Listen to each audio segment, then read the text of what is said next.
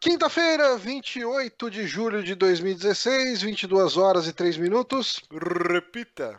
22 horas e 3 minutos.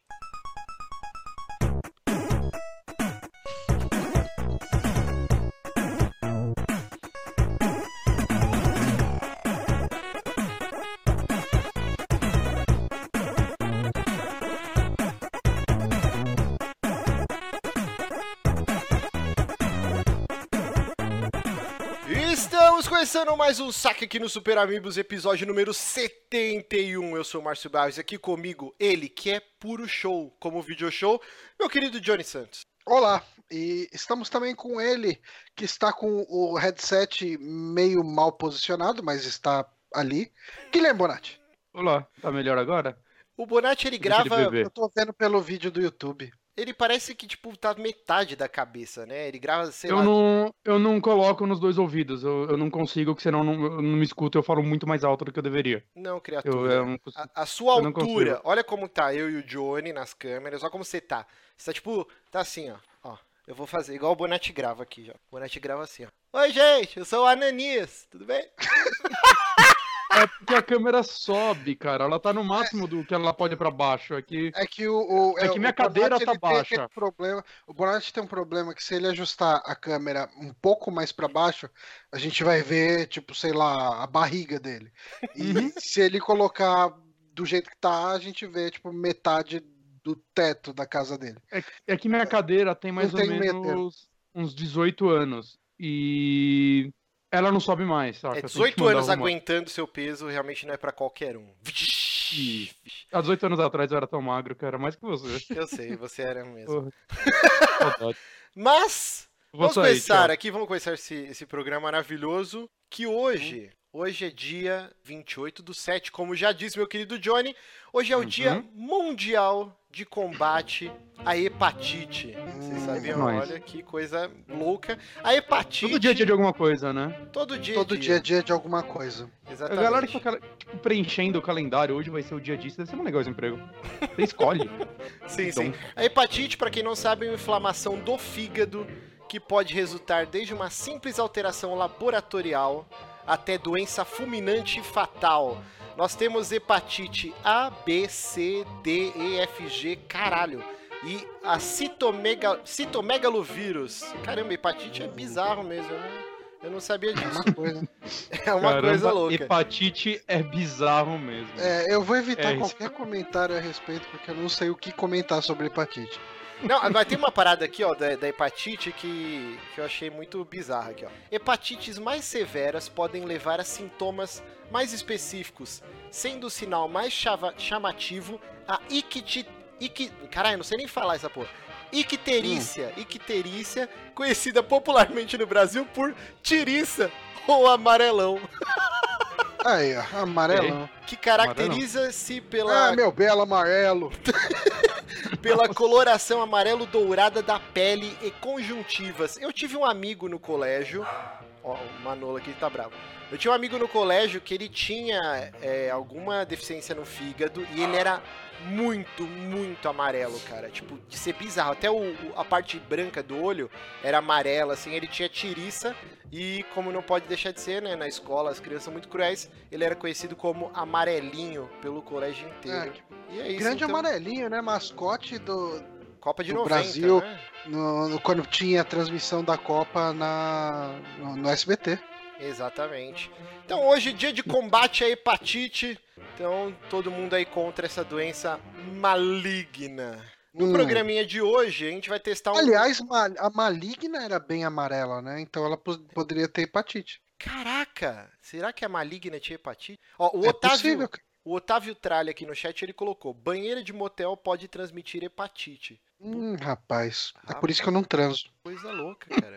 Eu fiquei assustado agora. Mas depois que eu casei, é muito difícil eu ir para um motel. Então Isso eu é. não corro mais esse risco. É, Então é isso. Hoje a gente vai testar um bloquinho novo, onde a gente vai discutir rapidamente indicações Porque o que acontecia antes? Uma vez, duas vezes por mês a gente separava um saque, um para falar só do que a gente estava jogando e outro para falar só do que a gente estava assistindo ou lendo. Então a gente falou, pô, a gente perde dois programas no mês, um monte de notícia e vai acumulando jogo. Aí, por exemplo, saiu tal jogo, a gente só vai poder falar daqui a duas semanas. Tava acumulando muita coisa. Então agora, todo começo de programa, a gente vai falar bem rapidinho, assim, no máximo 10 minutos cada um sobre o que tá jogando, o que tá assistindo. E a gente vai ver uhum. se esse formato dá certo. Exatamente, a gente tomou essa decisão, não é, Bonatti? Sim, sim. É uma democracia aqui. A democracia é assim que funciona. É uma marciocracia essa porra. E sempre lembrando, né, você que está ouvindo esse programa é, em formato MP3 no, no, podcast, você pode acompanhar as transmissões ao vivo toda quinta-feira às 10 da noite no nosso canal do YouTube, que é youtube.com/superamigos. Então, religiosamente lá, às vezes atrasa um pouquinho por causa do Bonatti, mas se você chegando lá umas 10 horas, já tá a galera no chat batendo papo, então. E, assim, além de ver nossas caras belíssimas, você vai ver vídeos ou imagens sobre o que a gente está discutindo. Se o YouTube não nos der aquele belo strike semanal, o que acontece. Inclusive, eu tentei burlar o esquema do YouTube hoje e vamos ver se vai dar certo. Eu duvido. É um, é um grande teste. É. teste da Saberemos agora. Então, vamos começar aqui. Eu estou jogando. Olha lá que lindo, mudou o layout aqui, espero que esteja. Eu estou jogando I Am Setsuna, jogo publicado pela Squaresoft, desenvolvido por um estúdio pequeno que a própria Square criou, que é o Tokyo RPG Factor, que é esse estúdio focado só em, em JRPGs old school, né? A, Square tá ligada que tem uma grande base de fãs que ela angariou na época dos 16 bits, dos 32, e a galera sente falta, né, desse tipo de jogo. E aí finalmente agora esse é o primeiro jogo desse estúdio, é, demorou mais ou menos um ano e meio de desenvolvimento, e isso fica bem latente em algumas coisas que eu vou falar aqui. Mas vamos eu separei aqui por tópico do jogo, para ficar mais específico, um mini review. Hum. Mas o que, que é o I Am Setsuna? A história, que é o que mais chama atenção na maioria dos jogos RPG, né? É uma história é, bem simples, é um escopo pequeno perto do que a gente está acostumado de RPG, que é sempre salve o mundo, sempre você viaja trocentos continentes e uma pare gigante, né? E o Am Setsuna não, ele já é mais focado, ele se concentra num continente é, nórdico, com neve, não existe outro tipo de de planície ou de estação, né, no, no jogo inteiro, é só neve, cara, só ambientes é, nevados. E peraí que uhum. meu cachorro, ele resolveu morder o osso dele, como sempre, bem na hora da gravação. Tudo bem, não, não, não tá dando pra ouvir seu é, cachorro. mas depois sempre, sempre vaza no podcast o barulhinho roendo aqui. mas eh, o, o, lance da história do, do Setsuna é assim, a Setsuna é uma moça, e nesse mundo onde se passa o jogo, a cada tantos anos é, uma, uma jovem moça ela tem que ser oferecida como sacrifício para aplacar a ira dos deuses, né? E aí param de surgir monstros. É, quando está chegando próximo a essa época do sacrifício, os monstros começam a invadir cidades, e isso é algo comum, já corriqueiro, e todos os vilarejos, todo mundo já sabe que é ok. E é meio que uma honra para a moça que é escolhida servir como sacrifício. E aí o personagem principal é, que é você, você é um mercenário que a sua missão é levar, é, é matar a, a, Setsuna, né? Você recebe lá uma, um cara chega para você, ó, oh, você tem que matar essa menina, vou te dar tantas moedas de ouro e tal. E quando você chega lá e você descobre todo esse lance do sacrifício, você acaba mudando a sua missão e acompanhando e... a Setsuna até o, o, lugar onde vai ser feito o sacrifício. Foi, Você tem que matar ela antes do sacrifício. Tipo, você ia arruinar o sacrifício. É, né? A não sua é, missão. Não a, sua missão a princípio era matar ela antes do sacrifício. E aí você ia fuder ah, a porra tá. toda. Então, porque, tipo, não ia ter hum. uma, uma moça pra, pra servir de sacrifício. Mas aí depois você acaba. Logo, logo no início, isso não é nem spoiler do jogo. Logo no início já tem essa reviravolta e você acaba ajudando ela nessa jornada. Então, é um jogo bem pessimista, assim, né? É, já tem o lance do ambiente frio, tudo, tudo é neve no jogo, é, todo mundo com aquele monte de pele, de roupa, meio Game of Thrones na parte da muralha, assim. E é um jogo onde você tá levando uma das protagonistas, a pare é bem pequena tal, tem acho que quatro ou cinco personagens, pelo menos até onde eu, eu joguei, eu tenho jogado umas 8 horas. Ele é um jogo curto uhum. também, deve ter umas 20 horas no máximo, o que eu acho bom, porque eu não tenho mais saco pra RPG Uhum. de trocentas de horas. Então é bem pessimista é- essa, essa história desse jogo.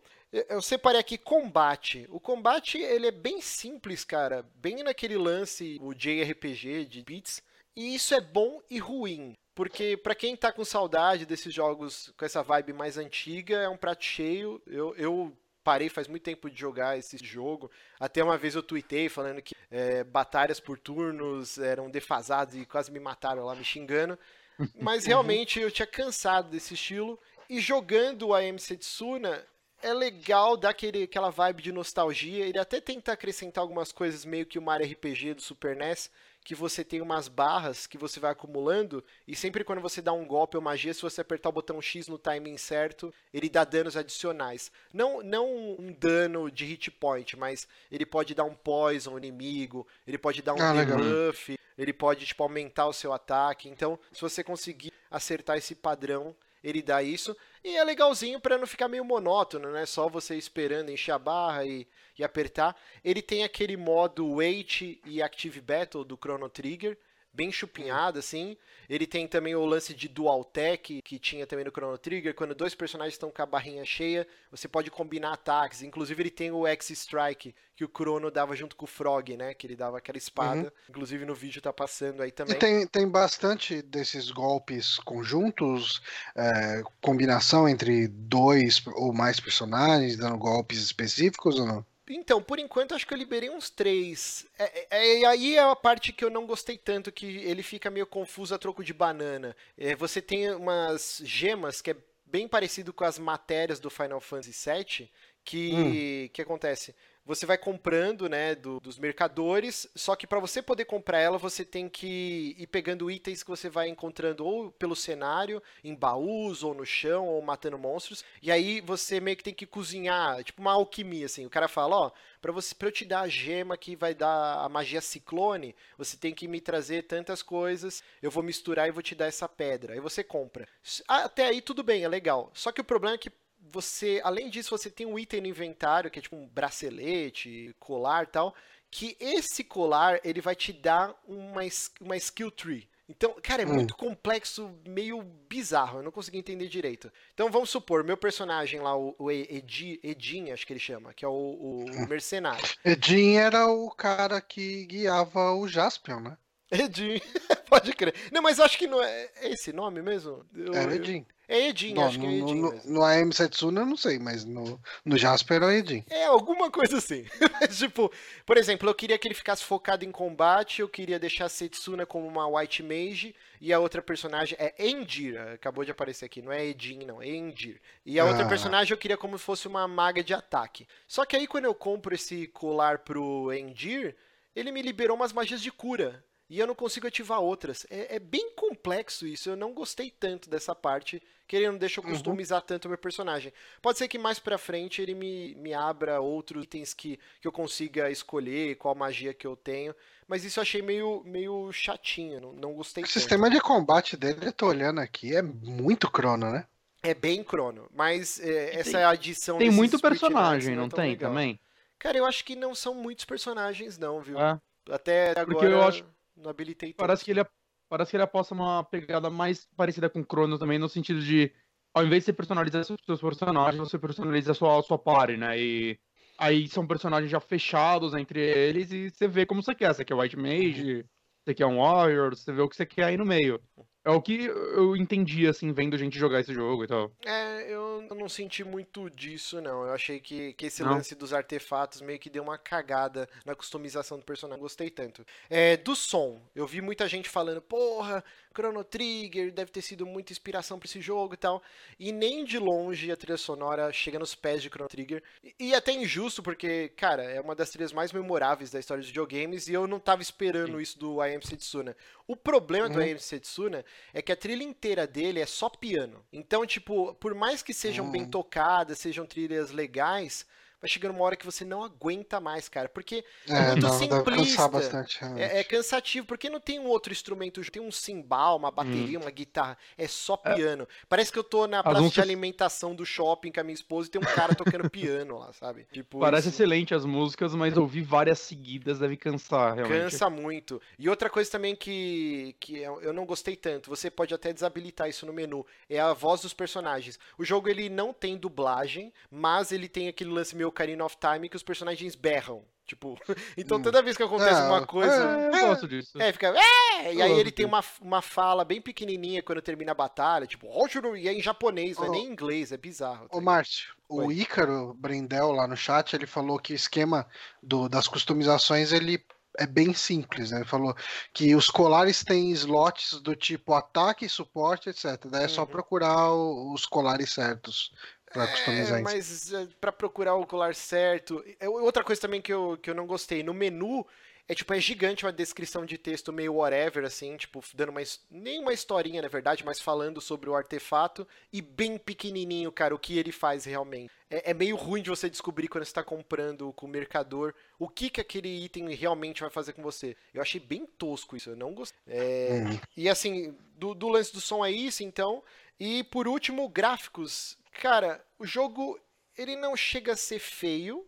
É, a proposta dele é ser um de RPG old school e tal, mas nem de longe ele é um jogo bonito para hoje. É, a sensação que eu tive jogando ele é que ele me parece o que Final Fantasy VII, quando lançou, deveria ter suado, sabe? Não sei se isso faz muito sentido, uhum. assim. Porque o Final entendi, Fantasy VII, quando ele lançou, teve todo o lance das CGs, os cenários pré-renderizados, mas os personagens em si, eles eram horrorosos já na época. Tipo, aquele braço de Popeye, era, era muito escroto. O Cloud parece um, um, pato daqueles de banheira, assim. É, é muito bizarro. E, e, eu acho que o AMC Eu já achava feio na época, cara. Sim, é feio ah, pra caralho. Também. Era feio pra caralho. Então o AMC Tsuna, ele é bonito, tipo... Ele seria bonito pra caralho quando saiu o Final Fantasy VII. É, é, é meio bizarro, ah, assim. Eu, eu não achei ele um jogo. Mas ele é meio. Dá pra entender porque ele é meio baixo orçamento, assim, um jogo da dimensão dele. Hum. Tá que ele é grandinho para um jogo. Não chega a ser indie, né? Porque é da Square, mas é de uma equipe pequena dela. Sim. Né? Uhum. Tenta trazer um negócio meio retrô e tal. Eu acho que não dava para esperar muito mais, assim. Eu acho que ele. O que mais me incomoda nele é. Eu achei ele bonitinho, mas o fato dele ser só neve, eu não costumo gostar de cenário de neve. Tá? Eu, na verdade, eu não costumo achar eles grande coisa. Uhum. E o jogo ser só na neve, eu acho que vai acabar me enjoando. É, isso eu, não chega a ser um problema, cara. Cores, eu não sei. Eu acho legal deles focarem nesse escopo menor, tipo, não é um personagem cruzando o mundo inteiro e tal. É só num uhum. continente, é um continente que é frio, que sempre tá nevando. É toda essa história de você levar uma menina para ser sacrificada em prol da, das cidades continuarem sobrevivendo. É meio egoísta, porque uhum. ninguém, tipo, pensa gente, vamos se juntar e descobrir por que, que esses monstros estão brotando, que porra é essa e vamos acabar de vez se, com se isso. Você quer essa resposta, você joga Broken Age. então, tipo assim, o jogo tem essa vibe bem pessimista, então o lance de só ser neve é, colabora, não, não chega a ser ruim, não. Eu acho que o maior problema do AMC Suna é o preço mesmo. Ele tá custando 79 hum. reais, se eu não me engano. 71. É, tá nessa faixa, Entendi. 70, 76 reais. E eu acho muito caro para um jogo uhum. desse escopo tão, tão pequeno, né? De ser um, um estúdio pequeno, só um ano e meio de desenvolvimento, ele não tem CG, ele não tem dublagem, a música é só um cara tocando piano. Tipo, ele tem. Ele é, é bem. cara, essa é sua frase completa, cara. É um negócio que você colocar atrás da capa do jogo, ninguém compra, saca? Não, e é engraçado. Tá aquele resumo metendo pau em tipo, um tweet. Foi isso que você fez agora. Não, e é engraçado, porque eu tô gostando. Isso é o mais impressionante. Uhum. Com tudo isso que eu falei de ruim do jogo, eu tô gostando, é uma experiência gostosa. Mas, por exemplo, eu desliguei o som, eu deixo só o, o, o som de tipo deles andando, tipo o som ambiental lá, tipo, mas a música eu tirei, eu tirei a voz dos personagens, e é o jogo que eu ouço, eu fico ouvindo podcast jogando. É gostoso. O combate dele Bota é a música do Chrono Trigger jogando. Vou botar em loop a trilha do Chrono Trigger, vai ser foda. E assim, eu acho que ele não vale esse preço de 70 e poucos reais. Eu acho que nos 40 reais seria um preço ideal para esse jogo. Sim, eu tô esperando uma promoção, mas, mas eu acho que talvez quem seja. Quem é fanático por RPG japonês, talvez veja mais valor, saca? Embora eu não sei, quem é fanático por RPG japonês vai jogar os jogos da, da Atlus, né? Aqueles jogos bem mais complexos deles, mas. Não sei, eu, tipo, o Eric tava gostando bastante, ele me Sim, recomendou bastante. O Eric fez eu comprar essa pose de jogo. tipo, e, e, eu não me arrependo, tá? Se ficou meio amargo uhum. esse review. É, ele é um jogo legal, um jogo gostoso para quem cresceu jogando essa vibe 16 bits, mais 16 do que 32 até.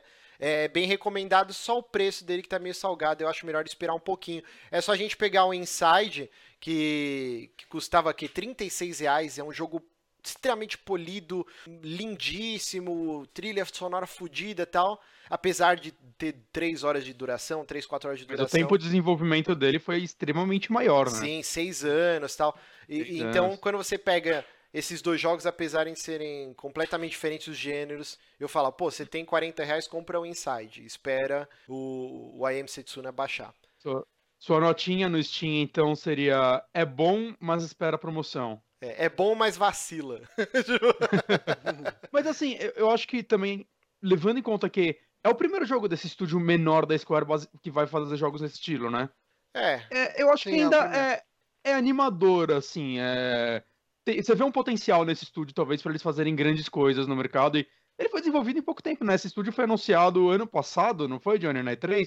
Sim, é, ou na E3 ou na TGS. É, foi na TGS. É, na TGS. Provavelmente o jogo já estava em desenvolvimento um pouco antes e tudo mais, só que, saca, eu não acho que esse jogo levou mais do que, sei lá, três anos para ser feito. Eu acho que até menos, talvez.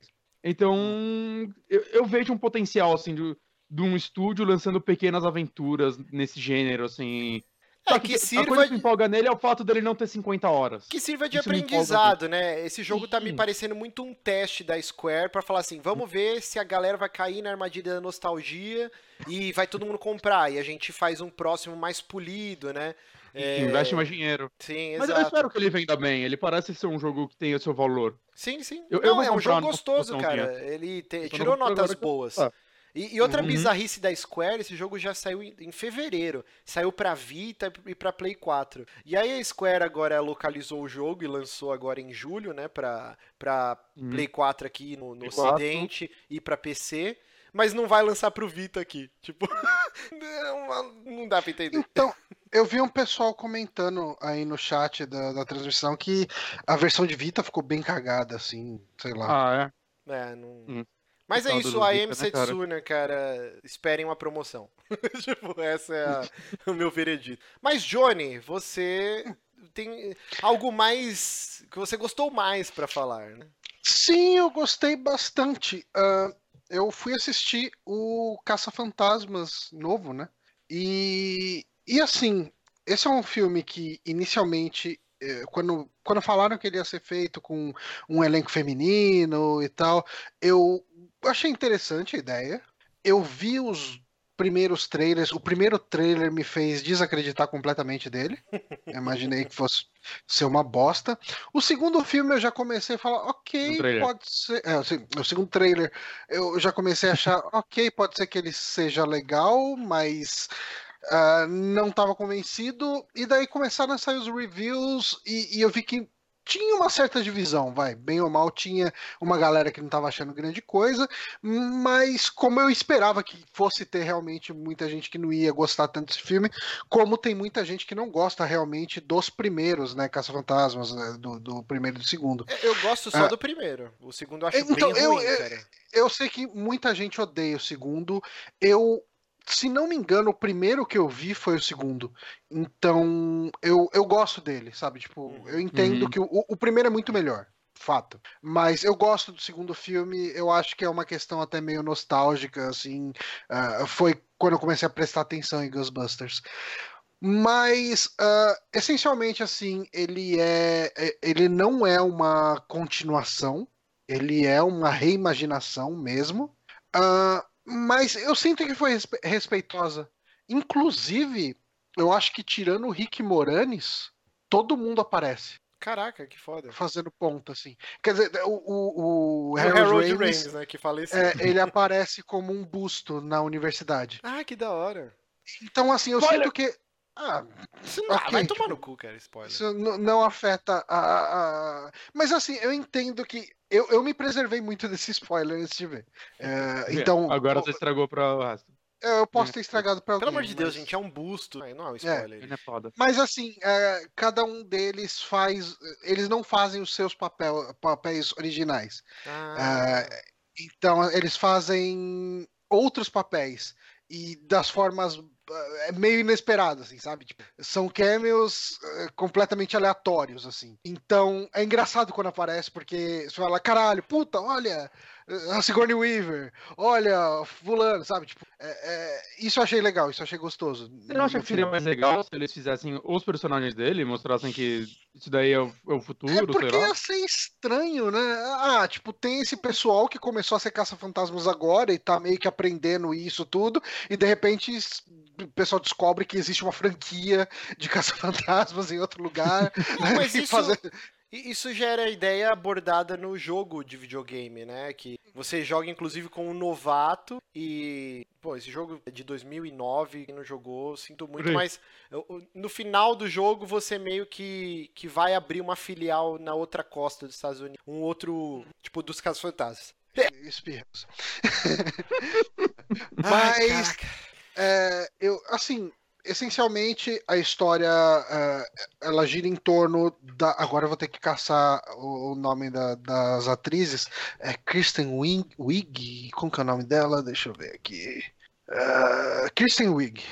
Ela, tipo, ela tá pra, é, digamos assim, ser promovida na universidade que ela, que ela dá aula e de repente, a antiga amiga dela, né, que é a Melissa McCarthy, ela publica um livro que ela fez num passado meio negro dela, estudando fantasmas. E ela meio que assim, ela finge que isso nunca aconteceu, mas começa a aparecer muito caso de fantasma e ela acha interessante, principalmente para ganhar dinheiro, para juntar fundos para ela continuar a pesquisa em cima de fantasmas e acaba trazendo, né, a personagem da Kristen Wiig, Ah, de volta para esse mundo de caça-fantasma, estragando a vida dela, e ela acaba tendo que virar realmente uma caça-fantasma para seguir a vida. E ah, assim, a, a trama é bem simples, né? Basicamente, ah, está tendo alguns eventos de, de fantasmas em, em Nova York e elas estão meio que tentando entender o que está acontecendo, por que está acontecendo e traçar com ah, ah, o, o lance da pseudociência deles lá, né? Do, de ectoplasma, de manifestação de espírito e etc, Prótons. etc. Não cruze É. os raios. E assim, enquanto o Caça-Fantasmas original a gente tinha muito o lance. Tinha, assim, tinha os três mais o Winston, né? Hum. Ah, a gente tinha o Dan Aykroyd e o Bill Murray, eles faziam os papéis eh, junto com o, o Harold Ramis, né? Eles eram os três cientistas e eles estavam sempre em pé de igualdade, discutindo ali e tal. Ah, aqui a gente tem que ah, a Kristen Wiig, ela é a protagonista, mas é como se ela fosse o Dan Aykroyd. Uhum. É o cientista mais centrado. A Melissa McCarthy é como se fosse o, o Bill Murray. É a mais maluca, tipo, mais foda-se, meio maluca, meio alívio cômico e tal. A- aqui seria o Egon, né? Que é a, a Gillian Holtzman, né? Que o- a atriz chama Kate McKinnon. Ela é, ela tem aquele, aquela cara de cientista louca, mas ela é meio que tipo, sei lá, uma cientista meio é, como que eu posso usar isso? Um termo que não ofenda ninguém. É uma cientista meio maluca que vive no mundo dela, sabe? Tipo, o- meio que o Bazinga lá, como que chama? O... Ah, não, não, não, não, não é esse tipo, não, não é uma pessoa que o, o, o Sheldon, ele é, É, meio tipo o Sheldon. sociopata. Não, ela tá, tipo, ela tá sempre mais empolgada que todo mundo. Ela tá sempre mais empolgada do que seria aceitável pra qualquer pessoa tá. É, e, e ela é completamente doida, maluca, faz caras e bocas e tal.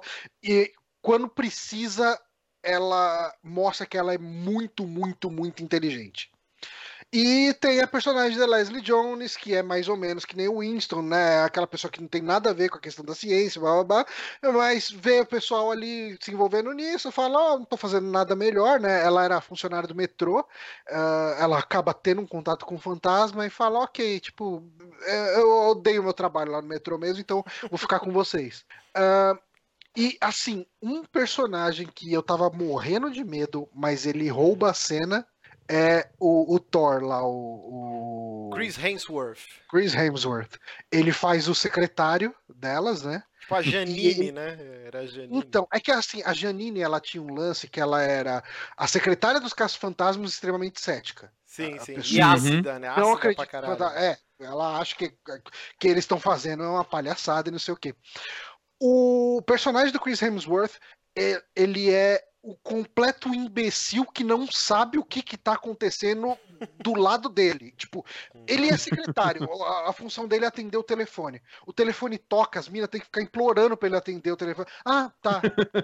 E ele não nota recado. Ele, tipo assim, ele é completamente imbecil. Mas ele é imbecil de um jeito extremamente carismático, sabe? Tipo, uhum você tem vontade de ir lá e dar um abraço nele. Ele é bom, cara. Ele tá descobrindo essa vibe humorística. Vocês assistiram aquele. Não chega nem a ser um remake do Férias Frustradas. Ele é como se fosse um terceiro filme mesmo. Não. Eu não assisti, hum, mas quando eu falei, quando eu comecei a falar do, do, Ghostbusters com um amigo do trabalho, ele falou exatamente desse filme e falou que a veia cômica dele é muito boa. Sim, muito, assistam, muito... cara. O protagonista é o maluquinho do The Office, eu esqueci o nome dele agora. É o que. Eu ia dar um spoiler foda de The Office agora. É, é um. Qual um personagem? É o cara do ah, Se Beber Não Case, que faz a tatuagem na cara. Cara, eu esqueci. Ah, sei, sei, sei quem é. Sei. Então, ele é o protagonista. Ele... Ele tá é o filho, ele é. Calma, calma. O cara do The Office que também atuou no Se Beber Não Case. Que tem o Oclinhos, que no segundo filme ele faz uma tatuagem na cara. O, Johnny se ligou quem é. Eu, eu esqueci completamente o nome do, do ator, cara. Mas assim, é, é, como se. Ele é o filho do Chevy Chase, que cresceu, casou e vai fazer uma viagem igual o pai fez nos primeiros filmes, entendeu? Uhum. E aí o Thor, o Chris Hemsworth, ele tá casado com a irmã do, desse maluquinho. E aí tem uma, todo um arco do filme que se passa na casa deles. E é a melhor parte do filme disparadas. E é muito engraçado, cara. Eu não sabia que o Chris Hemsworth ele era então tem, né, sempre as gags nos filmes da Marvel, né? O Thor uhum. brigando com, com, o Hulk e tal, mas Sim. cara, mas ele é, é mas legal. ele não é tão tão engraçado. Ele tem momentinhos engraçados, mas assim, nesse filme ele tá hilário, ele tá muito bem. Uh, eu, cara, tipo, assim, eu não queria dar spoiler do filme, não, acho que nem compensa falar muito aqui mais sobre como a trama desenvolve e tudo. Uh, os efeitos especiais que no primeiro trailer, principalmente, pareciam meio toscos, eu gostei muito deles, cara. E eu não assisti o filme em 3D, mas eu sinto que ele é um filme que ele se beneficiaria muito do 3D. Uhum. Porque eu acredito que ele tenha sido feito pensando muito no 3D. Uhum. Porque direto você tem fantasma indo em direção à tela, coisas desse tipo, sabe? Uhum. Uh, eu. Cara, tipo, eu recomendo muito esse filme. Ele, assim, ele captura a vibe do. Tipo, dos filmes antigos, sabe? Ele tem o lance da, dos, dos nerds que salvam o dia, sabe? Ele tem um lance também que é interessante, que o prefeito tá sempre tentando desviar delas, porque o prefeito assume que realmente tem um uhum. problema de fantasma na cidade, hum. ele sabe disso, ele sabe que só essas minas conseguem combater, só que ele não pode causar pânico na cidade por causa de, de, de popularidade, de índice, não sei o uhum. que e tal. Então, ele tem uma secretária que, assim, essa, essa mina eu não gostei dela, é um personagem bem, bem forçado, que meio que contém o, a, as caça-fantasmas, assim, deixando elas em segundo plano, etc. Uh, ah, mas isso gera situações engraçadas no filme, sabe? Mas você recomenda então, Johnny? Que eu vi que você Recomendo totalmente, cara. Assistiu, recomendo então. totalmente. Eu gostei demais do filme e, e, e, assim, eu fui assistir, cara, morrendo de medo de ser uma bosta. Mas eu, eu curti e recomendo para todo mundo. Cara, uma coisa bem legal que, que eu notei, o cinema, o cinema tava bem cheio de mulher, cara. Bem cheio de mulheres e meninas. Mulheres e meninas. E assim, daí a, acho que até uma cena que aparece num dos trailers, que é a Holtzman, né, que é a, a maluca lá e tal, ela quando ela vai usar as armas, isso é uma coisa legal, né? Que eles têm armas diferentes das armas que a gente conhecia, apesar de ter as armas mais clássicas, elas têm umas armas meio diferentes. Tem uma arma que ela usa que é como se fossem duas pistolas. Sim, abre nas costas, né? Então... É, e, ela chega, ela meio que dá uma lambida nos revólver, né, nas pistolas, e vai caçar os fantasmas. E eu vi um molequinho de uns 8, 9 anos, assim, saindo do cinema, lambendo, tipo, o dedo, tá ligado? Fazendo como se fosse o dedo pistola e tal, empolgadaço no, no final do filme. Então, ele conseguiu empolgar crianças é, e, e, os adultos que estavam vendo riram do começo até o fim, sabe? É, eu não tenho como não recomendar esse filme. Ele é, principalmente para quem gosta de caça-fantasmas, é, é, é, meio que obrigatório. Eu tô louco para assistir. Então, Ghostbusters 2016. Não, não, tem, não tem um nome, né? É, As Caça-Fantasmas. E, e eu tô chocado em descobrir que o, que o Andy do The Office é o, é o maluco dos bebês, no caso, eu não lembrava disso. Sim, o pessoal aqui no chat falou, é o, o Andy, né, do The Office, fugiu da minha Sim. cabeça completamente, cara. Mas eh, fica a dica aí, assistam o Feras Frustradas. É, é, um filme bem comédia pastelão, mas ele tem os seus momentos brilhantes. É, então vamos ah, para a última indicação aqui, nosso querido Bonatinho, o que, que você assistiu eu, de bom? Eu assisti essa semana a série Lucifer, que é baseado na, no personagem criado pelo Neil Gaiman, né, no Sandman, ele aparece, começou a aparecer lá, e sem muito spoiler, em determinado momento do Sandman, do quarto arco, ele sai do inferno, ele abandonou o inferno. E isso originou uma série original dele, né? Que foi escrito por outro cara, não foi pelo Neil Gaiman, mas o Neil Gaiman ainda é acreditado como criador. É, é o cara né, do, do Inescrito. Era uma HQ que eu tava acompanhando que era bem legal, assim. Completamente ah, o nome do. Era da Vertigo e... também. E aí eles fizeram a série, saiu esse ano, né, em, em janeiro, acabou em abril, é, a primeira temporada. E eu tô meio chocado que eu descobri que a segunda temporada começa em setembro, tipo, as duas no mesmo ano, meio estranho isso, mas ok. E a série foi criada pelo Tom Capinos, que ele é o criador daquela série Californication. Sim. A outra sim. série do Mulder. Sim, mega é elogiada, é muito... né? É, sim, ela ganhou vários prêmios e tudo mais, falam muito bem dela e depois de ver Lucifer, eu tô extremamente afim de ver Californication. Eu fiquei puto porque tiraram do Netflix. E tinha lá. E tiraram. É, daqui a pouco volta. completamente diferente. Eu, eu não consigo. Eu não vou conseguir fazer uma comparação entre a HQ e a série, porque eu nunca li a HQ solo de Lucifer. Só li Sandman. E a série, por é, tipo, não ser os mesmos direitos autorais, Sandman acho que tá com a Warner e tudo mais. Ela cita alguns acontecimentos de Sandman, mas sem citar o Sandman, tá ligado? tipo, na série, o Lúcifer ele saiu do inferno porque, ah, ele tava cansado. Ele tava cansado e decidiu viver como um mortal e foda-se. Viver na Terra, na verdade. né? e, mas ele cita alguns acontecimentos, tipo, no Sandman, quando ele sai do inferno, tem uma cena muito legal na praia e tudo mais. E ele cita esse acontecimento. E é, é muito engraçado quando isso acontece na série, mas ele coloca em outro contexto, mas ele ainda recria toda a cena e é muito legal. E essa série não, não tem muita gente muito, é, famosa, pelo menos para quem vê muita coisa americana, né? O protagonista, o Tom Ellis. Ellis ou Ellis, eu não sei. Deve ele fez uma. Assim. Ellis. Ele fez uma série inglesa chama Miranda, durou alguns anos e tudo mais, e eu conheço ele do The Strain, ele apareceu em alguns episódios, mas ele nem é principal, assim. Uhum. E, e tem o Wayne Palmer, para quem via as 24 horas, é o irmão do presidente, ele tá na série.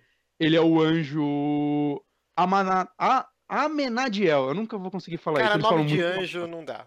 É uma bosta. é difícil. Né? Sempre... É mais difícil que nome de demônio. E, e eu, mas eu já sei que a série é muito diferente da, da HQ, porque o que acontece? A série, quando ele, ele já tá na Terra há um tempo, alguns anos, e ele tem um bar que chama Lux. Não um bar, né? Tipo uma boate gigantesca, assim. Ele é, ele é milionário, cara. Uhum. E ele é um cara super snob. É, é, trata ele realmente vivendo na Terra e, tipo, vivendo a, a putaria, assim. E no primeiro episódio apresenta acontece um crime e tudo mais com uma pessoa próxima a ele e apresentam uma policial e tudo mais. E o lance do, do Lucifer é o seguinte, né? Além dele ser tipo, forte pra caralho e tudo mais, ele não consegue, por exemplo, manipular as pessoas, mas ele consegue meio que tirar a verdade da maioria das pessoas. Meio para quem leu o, o Horns, né, o amaldiçoado do filho do Stephen King, do Joy Hill, que teve uhum. aquele filme com Harry Potter. Sim, uhum. sim. É, que tem aquela pegadinha de tipo ele consegue tirar os segredos da pessoa, mas mesmo assim a, série tem alguns limitadores, né? Ele não pode simplesmente sair, tipo, onde tá isso e a pessoa falar. A pessoa tem que ter um sentir um pouco que ela quer te contar isso. E se ela sente isso, ela tem aquela vontade de tirar aquilo de dentro dela, ele consegue convencer a pessoa muito fácil isso. Menos essa policial. E essa e aí começa tipo ele fica completamente obcecado por ela. Por que eu, ela não, meus poderes não funcionam com ela? E a série caminha para um lado meio CSI com um demônio, porque ele consegue convencer a chefe de polícia a trabalhar com essa menina, que eles viram amigos e tudo mais. E é basicamente eles resolvendo casos e a série ela começa muito leve, ela é o foco maior dela é, claramente o humor. Ela é uma série que eu muitos momentos eu ria alto mesmo assistindo sozinho, assim, eu achei muito engraçado a, as tiradas dele. Ele, é, ele é muito snob, é, ele não mente nunca. Esse é, é, esse é o lançamento do diabo, ele não mente. Ele fala, meu, as pessoas falam que é, eu sou o mestre das mentiras, não. Ele fala para todo mundo, eu sou o diabo, cara. Eu sou, eu sou o Lúcifer. ele, ele, ele é Lucifer Morningstar, é o nome dele. Hum. E. Só que ninguém acredita nele, né? Esse cara é maluco do caralho, mas não, ele é. E enquanto ele tá vivendo essa vida, ele tá tentando descobrir os crimes e tudo mais. Tem esse anjo aí, que é o Wayne Palmer, que ele ficou encarregado no inferno desde que o Lucifer saiu. E ele quer, tipo, de qualquer forma, é, trazer o Lucifer de volta. Fala, meu, o inferno é seu, você tem que cuidar dessa porra e eu não aguento mais essa merda, porque ninguém quer cuidar daquilo. E aí começa as coisas muito legais da série, que ela começa muito engraçada, mas eu acho que ela vai escalando nos episódios para um lado mais sério. E até uma pequena crítica, não chega a ser uma crítica religiosa, mas uma crítica a pessoas que criticam o satanismo, talvez. Porque, não, é sério, porque, assim, o, o Márcio, eu tô ligado que ele conhece um pouco da, da Bíblia Satânica, o Márcio Conheço desses. pouco não, conheço muito, rapaz. É, então. que ela é mais uma filosofia de liberdade, digamos assim, sim, né? Sim. Você não faça mal a ninguém, mas viva a sua vida e tudo mais, faça num... Faça o que Vá quiseres, pois é. é tudo da lei. Anton Desde que você não prejudique ninguém nesse Alistair meio. Crowley. E ele fica extremamente puto, porque na série coloca, por exemplo, é, ele tá em Los Angeles. E lá é, é tipo, pra quem já foi na Sé também é meio parecido hoje em dia, que tem os caras com os microfones gritando Jesus e demônio é uma merda e tudo mais. E ele fica Ou até muito... mesmo na Rua do Márcio, né? Que tem Eu Deus... sou Deus! Quem diria? Quem diria que eu sou Deus? E ele fica muito puto com isso. Ele, meu, é, tipo, na boa, assim, eu nunca pedi ninguém para fazer nada, assim. Tanto que tem uma, um diálogo muito legal, acho que no segundo episódio, assim, no comecinho, que um padre desse vem falar com ele, um padre, um desses fanáticos, né, começa a encher o saco dele na rua. Ele vira, ah, mas, na boa, a humanidade teve sua parcela de culpa em toda essa merda, vai, confessa. Aí o cara fica meio quebrado e tal, porque ele começa a usar o, o charme dele em cima do cara. E isso é muito legal, cara, que ela começa a escalar de uma forma que ela vai ficando séria, tipo, o tempo todo ela tem um humor, mas ela começa a brincar, assim, tipo, puxar alguns assuntos mais sérios de por que ele não tá no inferno, por que ele ele tem que viver lá, né? Porque, é, tipo, a coisa que ele mais odeia é que ele virou o bode expiatório da humanidade, saca? Uhum. É, todo mundo fala dele como se ele fosse culpado por tudo, e ele fala que essa é a maior cena dele, não é ficar no inferno, mas é ele ser, tipo, para sempre o culpado por todas as coisas que ele não fez. E Cara, é. Toma isso água, vai estar no final da série que eu sei que é. Lucifer é um moninho legal. Cara, ele é muito legal. Assim, eu acho que uma das coisas mais legais da série, assim, você fica.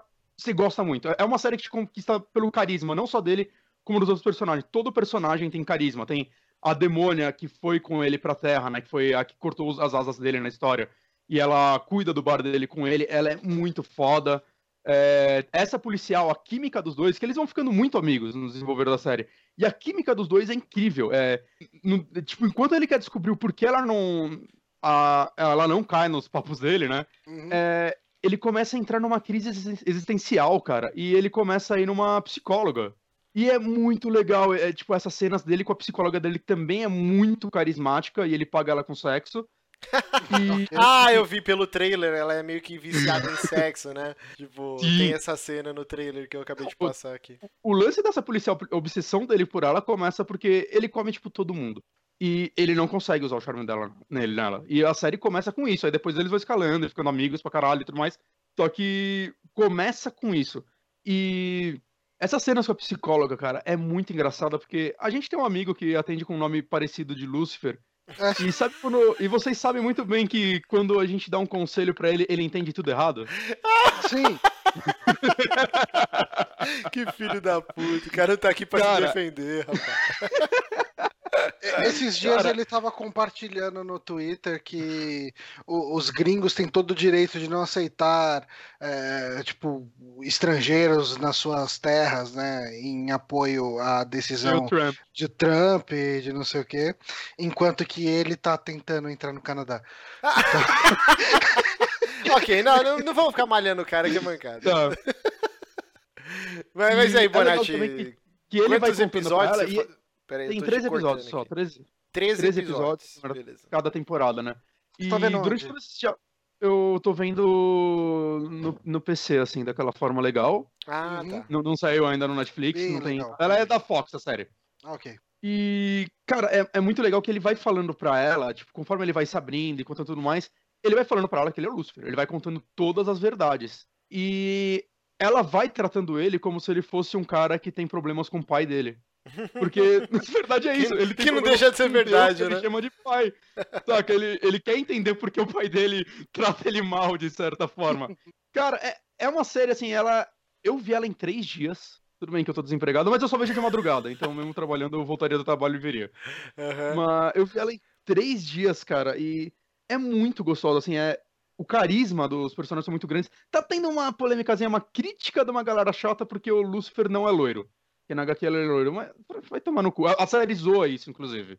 Né, Perguntam pra ele, mas como assim, se é Lucifer não é loiro? Ele, ah, escuta isso direto, foda-se. Né, e... a, e a série vai brincando também com pessoas que. Os satanistas que fazem pacto com o diabo e tudo mais, e como ele acha isso ridículo. Como ele odeia a bode, ele odeia bode.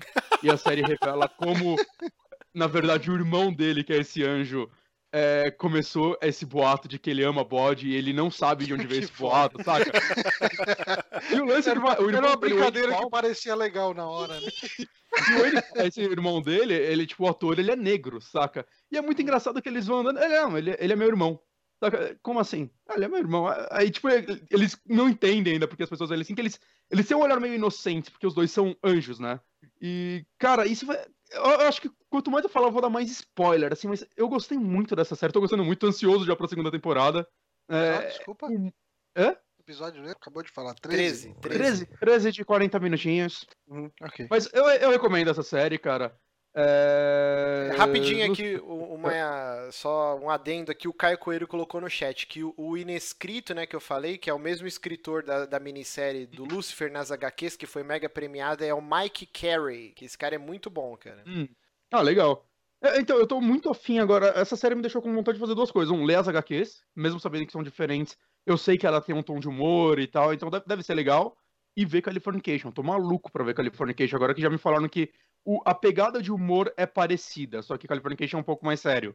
Mas tem a mesma pegada de humor. Então, até pra viúvas de Californication, acho que essa série é uma boa saída.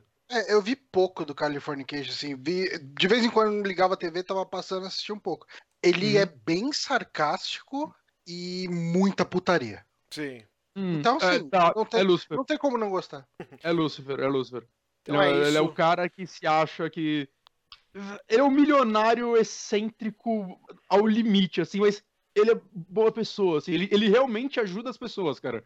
Isso que é incrível, ele realmente ajuda as pessoas, cara. Porque ele é a estrela da manhã. Então é isso. É. Série Lucifer. O Bonatti está assistindo a. Está alugando na locadora do Paulo Coelho. Então, Ele. fiquem de olho. Eu aí. sempre penso naquela música do, do Ghost quando eu falo esse, esse, esse título.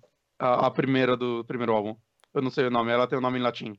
É, eu esqueci. tá. Não Com manjo clave, nada com de Dio, whatever. Bom, antes da gente começar Uhum. aqui a nossa pauta de notícias, eu queria propor Uhum. aqui um teste com meus queridos amigos aqui, que eu vi nessa. é, acho que semana passada, o, o Beastcast é um podcast que eu gosto muito, e um Hum. ouvinte mandou pra eles esse teste que era Pokémon ou remédio. E aí eu falei, pô, isso seria uma parada muito foda pra gente testar aqui os conhecimentos, e eu achei que existe um site que você faz o teste aqui. Pokémon ou remédio, então vamos fazer aqui rapidinho.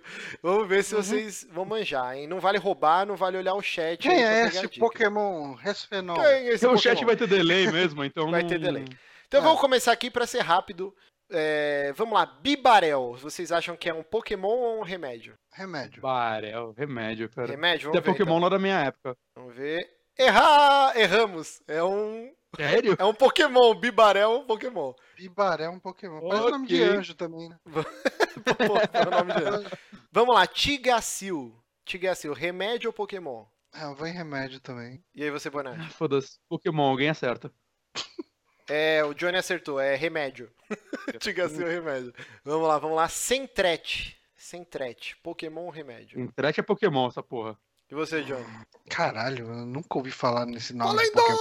Vamos lá, gente. Ah, eu vou em remédio. Remédio. Pokémon, caralho. Cara, sem trete. Chupa! Vamos lá. Como que é esse. Crestor, Crestor, Pokémon ou remédio? Crestor? Crestor, Isso Crestor. aí era o cara Pokémon. que jogava. É um Pokémon cara Castor, sei lá. É, é o que jogava o Rock Go, não era? Cleston, Ah, é- é Cleston Cleston. era o cara do... Tá, Tá, o tá, Bonatti falou que é Pokémon e você, Johnny? Eu vou em Pokémon esse também. Pokémon. É remédio? Caralho, difícil isso, hein? vamos lá, vamos lá. Milotic, Milotic, o que que é? Ah, não, Puta, isso daí tem é remédio, tanto cara. nome de Pokémon que é remédio. É. Remédio? É, eu tô É Pokémon. modo psicologia reversa. já. É Pokémon? Vamos lá, o último, o Caralho, último então. Decadron. É Pokémon ou é remédio? Ecadron? É. Caralho. Ah, cara, é tem- remédio essa porra. Vai tomar no tem cu, né? Pokémon agora. Eu vou em. Você falou remédio? Eu vou em Pokémon. Tem mais Pokémon do que remédio hoje em dia, né? É remédio, é remédio. é. Eu sei porque eu já usei muito Decadron porque eu tinha bronquite, cara. Que Hum, é um remédio. Rapaz. É, então é isso, é Pokémon ou remédio, brincadeira muito marota lá, é só digitar lá no, no Google O, lá. Sa o Saki tá tão sem personalidade que a gente tá fazendo vídeo de tag no meio dele. Não seja chato, não seja rabugento. A galera aqui um do chat gostou aqui, tá bloco todo agora, mundo- velho. Acho que é isso. Separar Tem- os blocos com um joguinho. Todo programa a gente tem que fazer essa porra. É, Cada um acha um joguinho por semana. O Exato, chat próximo do tá Johnny. maluco falando remédio e Pokémon. exato. Só, É, só então, mas isso. tem delay, chat. É, Desculpa. A gente não sabe. Eu já gente- não sei. Mas é bom que o aí não dá pra, pra roubar, não dá pra eles falarem quais são os corretos. Então vamos começar agora. Só você pode roubar, né? Não, mas eu nem participei, Jumem, só tava pegando a opinião de vocês. é. Vamos lá, então começar. Johnny, faça as Hum. honras aí, nosso bloquinho de, noti de notícia. Notinha. De notícia. De notinha. No- Nosso bloquício de notinhas. É, enfim, a gente teve na semana passada o- a San Diego Comic Con. Eu gostaria de ter acompanhado mais, mas infelizmente não acompanhei tão de perto. Mas eu andei lendo uma coisa ou outra e, e, assim, eu acho que o que mais importa pra gente é, quando rola a Comic Con são- acaba sendo os trailers, né? Sim. É o Sim. que mais importa realmente, mas É o que a gente uma- vê, né? Exato. Que eu peguei Que umas coisinhas aqui, umas notas rápidas pra gente comentar bem por alto aqui. Não, não vai rolar uma mega discussão, mas acho que vale a pena a gente falar. Ah, o Gabriel Bá e o Fábio Moon, né, que conhecidos aí por Day Tripper, que é um quadrinho excelente. Um dos melhores que eu já olhei na vida, cara. Eu também, cara. Puta que pariu, que quadrinho foda. Eu, eu não li. Eles, ah, eles ganharam um Eisner esse ano como melhor adaptação de outra mídia, né? Eles ah, lançaram aquela Dois Irmãos, que inclusive eu já li mais da metade dela, mas ah, não, não, eu acabei parando aqui, né? Eu, preciso- tenho ela e ainda não li, cara. É interessante, cara, mas assim, ela não tem nada muito de fantástico, então, pelo menos até onde eu li. É aquela é- adaptação, né? É, ela não é adaptação uma de um história original livro, né, deles. Baseado num livro do Milton Raton. E, e, inclusive deve até ganhar uma série na Globo, era pra sair esse ano, mas parece que foi adiado pro ano que vem, que o Cauã Raymond vai fazer o papel dos dois irmãos, né, dos gêmeos. Ah, eu, eu tô Vai até gostando da ele? história, mas eu preciso... Sim, é praticamente... chave. Legal. Cada- Cada geração tem a Ruth e a Raquel que merece. É, mas, mas assim, eu, eu recomendo Dois Irmãos. Assim, eu, não, eu parei de ler, assim, por falta de tempo, mas eu tava gostando até onde eu li. Outra notícia que a gente viu aí, referente à parte de quadrinhos ainda, ah, a gente chegou a comentar aqui a respeito de um reboot meio, meio pesadão, né, da- das coisas da Hanna-Barbera. Não reboot, na verdade, uma reimaginação das Uhum. coisas da Hanna-Barbera, de um, num- uma pegada mais adulta. E um dos quadrinhos que vai ter vai ser da, do Walkie Racers, né? Da, da Corrida Maluca. E quem deve escrever o Dick Vigarista é ninguém menos que Garth Ennis. Cara, Cara, isso, isso. explodiu a minha cabeça, velho. Isso Puta eu que pariu. com um sorrisão, assim. Quem Puta não que sabe pariu. quem é Garth Ennis, quem é Garth Ennis? Ele é o. Vai, Não, Marcos. então Não, você manda melhor. bala. Pode Ah, falar. ok. Ele é o criador de Preacher, ele escreveu muito Constantine também, né? Sim, sim. Ah, O Justiceiro, o arco mais elogiado também Justiceiro. é com ele. Ele fez aquele The Uhum. Boys, também que é uma. HQ. Ele é um cara. Ele é um cara que manja nas HQs violentas. Sim, muito violento. E vocês viram como que Ele tá tava esse meio reboot? apagadão, né? Esse- Nos últimos anos ele tava meio apagadão, não tava? Fazia tempo que eu não via um. Desde a última coisa que eu vi dele grande, e acho que nem foi tão grande assim, foi The Boys. É, eu, é, é não tô acompanhando muito HQ mensal, então, não, não, pra não falar asneira, eu prefiro ficar quieto. Mas esse uhum. reboot do, dos desenhos clássicos, do, clássicos da Hanna-Barbera, eu achei muito foda o lance da corrida maluca que vocês viram. É tipo Mad Max misturado é com Max, zumbi, com nazista e o caralho a quatro. E aí eu até coloquei uma imagem aí do, da HQ, assim, de vigarista com dread. O Rabugento é um, é um cachorro, tipo, modificado ciberneticamente parece, e tal, cara. Bizarro. Parece um pouco aqueles cachorros robô do Wolfenstein, só que ainda com uma humanidade, não, sei lá, uma, uma parte biológica no meio, né? É biológico ele tem porque não é um ser vivo, né? Então, Caraca. É que, o, é que o Dolphinstein. Não, Maro, você não entendeu, filho da puta. É que o Dolphinstein eles são 100% robôs, não são? Ah, sim, sim, tá certo. É. Caralho. O que mais, Johnny? O que mais que teve de bacana aí? Um, deixa eu voltar aqui nos alt tab maluco. Oh fuck, muitas tabs, muitas. Aqui. De ah, é, teve assim os teasers da das séries, assim teve coisa pra caramba de, de séries da DC, mas como eu não acompanho, eu nem anotei aqui porque eu não saberia o que falar delas. É, e assim, a gente. Caguei. Toda vez que a gente tenta falar de quadrinho que a gente não leu, não manja, o pessoal execra a gente, então é melhor é. a gente ficar bem quietinho. Uhum. Mas assim, de, Mas... de trailer, do que, que vocês curtiram mais? Teve um trailer do novo King Kong, né? Que é com, com o uhum. Tom Hiddleston, que é o, o Loki dos filmes da Marvel, e ele tá meio uhum. reconhecível, né, cara? Tá tipo meio bombadinho, tá loiro, porque ele é loiro, né? No Loki, no, ele tingiu o cabelo. E... Em quase tudo que eu vi dele, for, é, tipo, fora da vida dele, assim, ele tá moreno. Eu acho que eu nunca vi ele ser loiro em algum filme. É, bizarro, cara. Eu achei o trailer uhum. mais ou menos. Chama School Island, né? O filme da caveira que mais que É que ela não vai ser legal? um prequel do King Kong? Eu lembro que eu ouvi falar disso há um tempo atrás. Não faço ideia. É, eu não faço ideia e eu me importo muito pouco com King, King Kong, pra ser bem sincero. Vamos falar das duas coisas mais importantes que aconteceram na San Diego Comic Con? Ah. Que foi o trailer da Mulher Maravilha e da Liga da Justiça. Então, cara, eu, eu juro. Eu tenho um problema sério porque eu não me importo com Mulher Maravilha e o trailer para mim. Eu falei, ah, ok. É, eu não me importo com ela e eu achei o trailer dela animal. Cara, que bem empolgado. foda. Eu, eu fiquei maluco. E você já vê a mudança de tom, né, no filme, né? Com certeza a DC e a Warner sentiram o backlash assim do Batman vs Superman e já é um tom totalmente diferente, é um filme mega colorido, ele já tem várias piadinhas, né? Ele já parece um clima é, mais light. Alguém aqui viu a versão estendida de Batman vs Superman? Que eu vi gente que não gostou do filme original elogiando a versão estendida. O pessoal tá elogiando eu bastante, muito... eu, eu, ainda não assisti. Tem meia hora a mais, eu tô muito afim de ver essa versão estendida. É, mas eu acho até meio que errado julgar pela versão estendida. Acho que o filme tem que se sobressair não, mas eu, sozinho. eu posso ter uma opinião diferente sobre essa outra edição, saca? Sei lá, é... se for julgar a versão original, o Blade Runner também ninguém gostava da versão original até sair a Director's Cut. Você tá maluco? Blade Runner já era clássico já, meu filho. Não, ele demorou, ele ficou é... cult com o tempo, cara. Ele foi meio que fiasquinho quando saiu. Não sei, precisamos pesquisar isso, mas eu acho que ele sempre foi considerado um grande marco no cinema.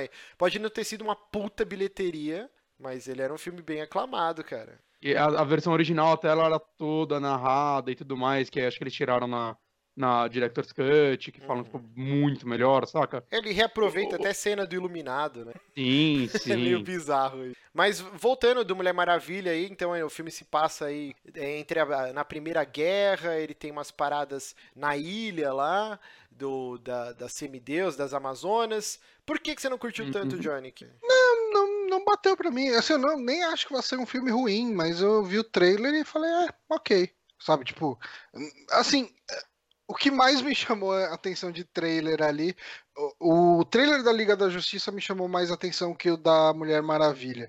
Mas assim, a Mulher Maravilha é um personagem que eu nunca entendi e me importei. Uh, não bate para mim. É, isso, eu... isso é para mim metade da DC, mas enfim.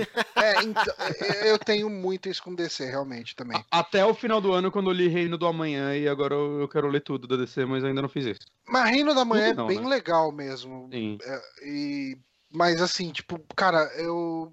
Eu assisti o trailer e não me disse nada, sabe? Eu falei, ah, ok, uhum. tem as cenas de ação dela enfrentando o pessoal no meio da, da Primeira Guerra lá e tal. Mas não sei, cara, não, não bateu. E o, e o trailer, então, do Liga da Justiça, né? Também com, então, com a vibe eu... totalmente diferente, né? Bastante Liga piada. da eu Justiça. Eu não gostei do trailer. É, eu, eu não vou falar que eu gostei, mas eu notei assim, ok, tipo, a gente não tá conseguindo fazer algo bom original, vamos copiar Avengers. Sim, é bem é, cópia da Marvel mesmo. Assim. É muito assim, o clima de humor. Eu, eu gosto desse clima, foda-se, tipo, é, eu, eu não sou nenhum crítico de cinema que assiste filmes, é, sei lá, armênios do, do de qualquer porra dessa. Uh, então, eu gosto de humor bobo, eu, eu gosto quando o filme de herói não se leva tão tão a sério. Uh, eu gosto muito daquela cena que o Batman tá com. que o, o, Ben Affleck, né? O Bruce Wayne tá conversando com a Mulher Maravilha e tal. Fala, ah, e aí como é que foi? É, ele mais ou menos que aceitou, mas é mais para mais ou mais para menos? É, mais pra menos. Ele falou não, né? Ele falou não. Sabe? Eu, eu tem várias dessas, né? Tem uma hora que é, ele então... fala pro Aquaman, ah, então o seu poder é falar com peixe, né? Tipo, é muito foda é, essa é, parte. É que isso, isso eu achei meio calhorda, mas de, eu gostei muito do Flash, sabe? Tipo, sim, sim. Eu achei bem legal, bem divertido. Então, assim, eu, eu sou um cara, eu não sou, de novo, eu não sou um cara que aprecia aquele cinema arte extremamente cabeça. Eu gosto de filme pipocão. Deu para perceber aqui quando eu tava falando de Ghostbusters, sabe? Uhum. E eu não tenho problema de ter uma Liga da Justiça pipocona, sabe? Talvez eu curta mais do que os filmes da DC que eu vi até hoje, sabe? Tipo, de maneira geral. Uhum. Uh, então, ok. Tipo, me, me interessou muito mais do que Batman vs Superman, que eu não vi até agora, sabe? Cara, uhum. você não assistiu ainda? Não, uh, eu não me animei nada pra esse filme, de verdade. Mas você sabe qual que é o filme que eu tô realmente empolgado da DC pra ver? Hum. Esquadrão Suicida, cara. Cada Pô, trailer que eu, eu vejo. Empolgado. Tá Cada próximo, trailer que eu tá vejo me, me, me anima mais. Eu nem e vi os últimos trailers, porque esse daí eu já vou ver essa porra. Eu já é. até. Eu, eu criticava o Coringa pra caralho os últimos trailers que eu tinha visto. Ah, foda-se, esse Coringa vai ser legal. Ele vai ser legal. É, eu então, já, já, aceitei eu, ele. Eu, eu tava até fugindo um pouco de trailer, mas como eu fui no cinema duas vezes fim de semana, né? Uma pra ver Ghostbusters e uma pra ver Procurando Dory, eu não tinha como fugir. Então eu acabei vendo o trailer da Comic Con e uhum. eu falei, caralho, mano, que tipo, que foda que tá, sabe? Tipo, uhum. eu sinto que o trailer tá entregando demais do filme. É por isso que eu parei de ver. Mas. Mas eu sinto que vai ser um filme divertido de ver. Então, uhum. eu. De filme de herói, uh, eu tô mais empolgado pra Esquadrão Suicida do que qualquer outra coisa. Porque, então por é exemplo. Filme de das... vilão, filme de vilão. Ah! que sagaz, hein? Mas que é... mais da, da San Diego Comic Con aí? Cara, é muita coisa, é então, é muito teve... painel, é, né? muita é coisa, é muito. Dá, então, teve um trailer de Doutor Estranho que para mim, assim, eu tô cada vez mais em dúvida desse filme. Porque ah. eu, quero, eu quero que seja legal, mas quanto mais eu vejo, eu acho que ele vai ser uma punheta total de efeito especial e nada além disso uma história clichêzona, com uns efeitos especial bonito pra caralho, sabe? Uns efeitos visuais uhum. legais. E, e, eu tenho muito medo do filme ser só isso. Não vai ser aquele filme arte que você gosta, né, Johnny? É, não vai ter aquele filme. Pessoal aqui no chat falando que só... o Johnny é do povão. eu só queria, só queria completar da, da liga, só pra não ficar chatão. É, eu não gostei do clima do trailer porque ele foi, parece que 100% focado em humor. Mas eu não sou contra o filme ter humor mesclado com, com história, tá? Eu, eu ainda. Eu, eu sou um dos que não odiou Batman vs Super-Homem, então, ok, eu tô comprando essa Liga da Justiça ainda. E eu gostei muito do Flash. É, um trailer que eu achei interessante também, um filme que vou querer ver no cinema, é o Animais Fantásticos e Onde Habitam. Ah, puta que pariu, sim, eu fiquei meio louco. Eu gostei desse trailer muito mais do que eu esperava que eu gostasse, sabe? Eu pensei que, uhum. ah, ok, deixa eu ver esse filminho no universo Harry Potter. Eu vi e tocou aquela trilha sonora, ah, ok, eu sou fanboy, foda-se. E, e hoje de manhã a J.K. Rowling, ela tweetou, né, que eu nem tava ligado, cara, acho que falta umas hum. duas semanas aí para sair o um novo livro do Harry Potter. Ah, nossa, eu esqueci de tirar foto, cara. Eu fui na FINAC da Paulista. Hum. Lá tem um, tipo, um, uma estátua, tipo, cercada e tudo mais de um dragão gigante, assim, do meu tamanho, com várias cabeças e o Harry Potter montado em cima, assim, e embaixo, tipo, livro, pré-venda aqui. Meu Deus. Eu, eu esqueci, eu, deveria ter tirado foto dessa porra, cara. Mas vamos pra Finac Paulista, todo mundo só cutucar essa estátua. Todo mundo. no mesmo dia. Então, É beleza. De Comic Con é isso, cara. Teve muita coisa, muito painel. Todas as séries tiveram painéis. Muitos anúncios da Netflix, né? Da, do novo universo lá que eles estão criando. Que, que é os É, o defensores, Defensores, né? Né? o teaser do uma- Eu queria fazer uma pergunta pra vocês. É, se vocês tivessem que escolher entre Comic Con ou E3 pra ir? Ah, eu acho que é três, cara. Sério? Eu acho que minha paixão por videogames é, é, Eu- é maior que o resto. Olha, eu, a minha paixão por videogames é maior do que a por filmes. Uhum. Mas eu sinto que eu me divertiria mais na É, Comic Con. A Porque assim- parece ser uma vibe muito foda, né? Que tem É que eu, painel com os atores lá pra ser, sei lá, tirar foto, tem parte da galera mais amadora fazendo quadrinho, parece ser um negócio tão foda, cara. É que assim, Eu- eu- é, vai, vai, vamos, vamos fazer o paralelo aqui com a versão de pobre, né? Que a gente já foi várias vezes na BGS, né? E eu fui na, na Comic Con Experience. E a BGS é uma feira mais legal de ir. Assim, tipo, é uma feira. Porque na Comic Con Experience, por mais que você tenha uma possibilidade de pegar e ver um painel, que nem eu fui lá no painel que tava lá o Jim Lee e tal, e, Uhum. e outra galera da DC. É tão difícil você ir num painel, você tem que pegar uma fila dos infernos pra assistir da puta que pariu, sabe? Ah, e tal, sim. que hum, assim, por mais que você pegue filas numa feira de games, você ainda consegue jogar alguma coisa, você consegue experimentar alguma coisa e ver coisas rolando no assim, de novo, a minha experiência é Uhum. com, com, com experience. É, sabe, é, é um monte de stand que fica passando trailer. E Uhum. trailer você consegue ver no YouTube, então. Mas- eu, tô com o Atos Ferreira Machado aqui no chat, eu falo, acho que não dá nem pra comparar, cara. São coisas completamente diferentes. É a me- mesma coisa comparar a E3 com a BGS. Eu acho que são universos muito distantes. Tá- a gente tá anos-luz ainda de uma feira do, do- da estirpe, do garbo e É. elegância, de uma Comic Con San Diego, de uma E3, até de uma Gamescom, Porque a Comic Con cara. também, aqui tem pouquíssimos painéis, né? Lá é, é tipo painel pra caralho, saca? Então, as filas. Deve ter umas filas desgraçadas, né? Tem aquelas filas até pra, pra sei lá, ver, falar com a galera do Game of Thrones, lá que você tem que dormir na fila e tudo mais. Só que, pra coisas menores e tal, sei lá, você quer tirar uma foto com o Lu Ferrino, tá ligado? Você consegue. Tem que menos pagar, tem que trabalho. pagar a foto com o Luferrino. É, Pagar lá, mas 20 dólares, gente. Porra, 20 dólares pro astro falido desse não dá, cara. É só uns 70, 80 reais. se Só fosse o Arnold, eu cara. pagava 50 dólares, cara. Foda-se. Mas é isso, San Diego Comic Con.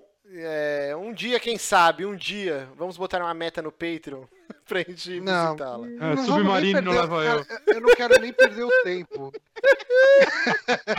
Ah, eu não quero nem Eu ter não que tirar o visto. Eu não quero nem tirar o É. visto. Mas é isso. Vamos, vamos falar de anunciozinhos que a gente teve essa semana Vamos. de uma maneira mais rápida aqui. Um personagem. teve. Nossa, me cortando na cara larga mesmo. Mas pode ir lá, pode, Pode falar. Não, agora vai eu não quero mais. agora. Agora eu não Não, quero não, mais você. também. Vai tomar É, seu é cu. você. Porra, eu tô te cortando, então vai aí, brilha, estrela.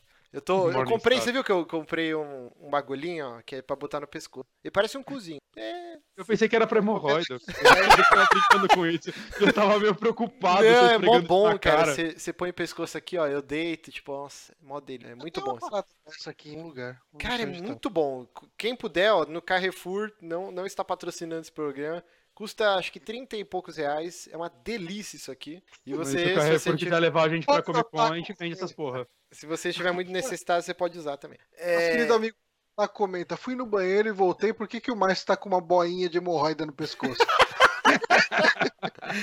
ai, ai. Mas vamos lá, antes do Johnny espezinhar e pisar na minha cara, um personagem muito amado, barra odiado, mais odiado até. Não Eu é, acho que a gente. Ninguém odeia o Sonic. Eu o spoiler.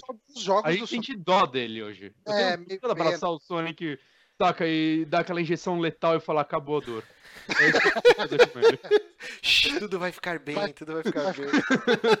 Sonic de qualidade. Bom, aniversário de 25 anos do Sonic, calhou lá na San Diego Comic Con, teve um painel, né, em comemoração aos 25 anos da franquia, e anunciaram Sonic Mania, que é um joguinho voltando às origens aí, feito por um estúdio americano lá da, da SEGA, que eu esqueci agora o nome. Deve ser tipo Sonic Team, deve ser um negócio tipo... Mas uma das pessoas envolvidas nesse Sonic Mania, eu não sei se vocês vão lembrar, um tempo atrás tinha um cara fazendo um, um remake de Sonic 2, se não me engano. Sim, e... sim, que era lindo, tô, né? Tô falando, caralho, mano, tá foda. E tipo assim, era sempre o pessoal postava, né? Ah, o que que a gente quer? Daí mostra esse Sonic desse cara. E o que que a gente tem? Daí mostra Sonic 4, né? Que era um joguinho bem meia boca e tal. Uhum. E esse cara tá envolvido nesse Sonic Mania. Hum, legal, ah, bacana, legal. Bacana. É, eu, gostei do trailer, cara. Achei bem legal a, a, SEGA abraçar o cara assim. Falar, uhum. não, beleza, vem aí e vê o que, que você consegue fazer aqui pra gente. É desespero, né? Porque, tipo, quantos ah. anos que a SEGA tá tentando e não, não consegue, Moisés? não consegue. tipo. Cara, o Sonic Generations ele é muito bom. Eu gosto é muito, muito bom, Johnny. Qual é, o jogo do, do, Sonic que é aclamado é pela crítica ou pelo público? Faz tempo, cara, que não tem nada. Eu acho que o é, último jogo do Sonic que fez um buzz foi o primeiro Adventure no Dreamcast. E naquela, eu não gosto desse jogo, não. Eu acho que o último jogo realmente blockbuster de, de Sonic foi o 2. Sim, é... sim. Que para mim é o meu favorito, assim. Eu nem mas gosto eu, muito eu gosto, Sonic. Mas eu gosto muito do Generations, de verdade. Eu acho que ele tem uhum. momentos excelentes. Eu, eu, sou um dos malucos que gosta muito do Lost World também, tá? Então, Lost World, eu acho que ele seria um jogo excelente se tivesse um cara falando: galera, essa fase já tá no tamanho bom, vamos parar. Sim, esse é o problema dele. Ele, ele tem momentos incríveis, cara. Ele tem uhum. game design foda. E, cara, as fases não terminam. Tipo assim, você já.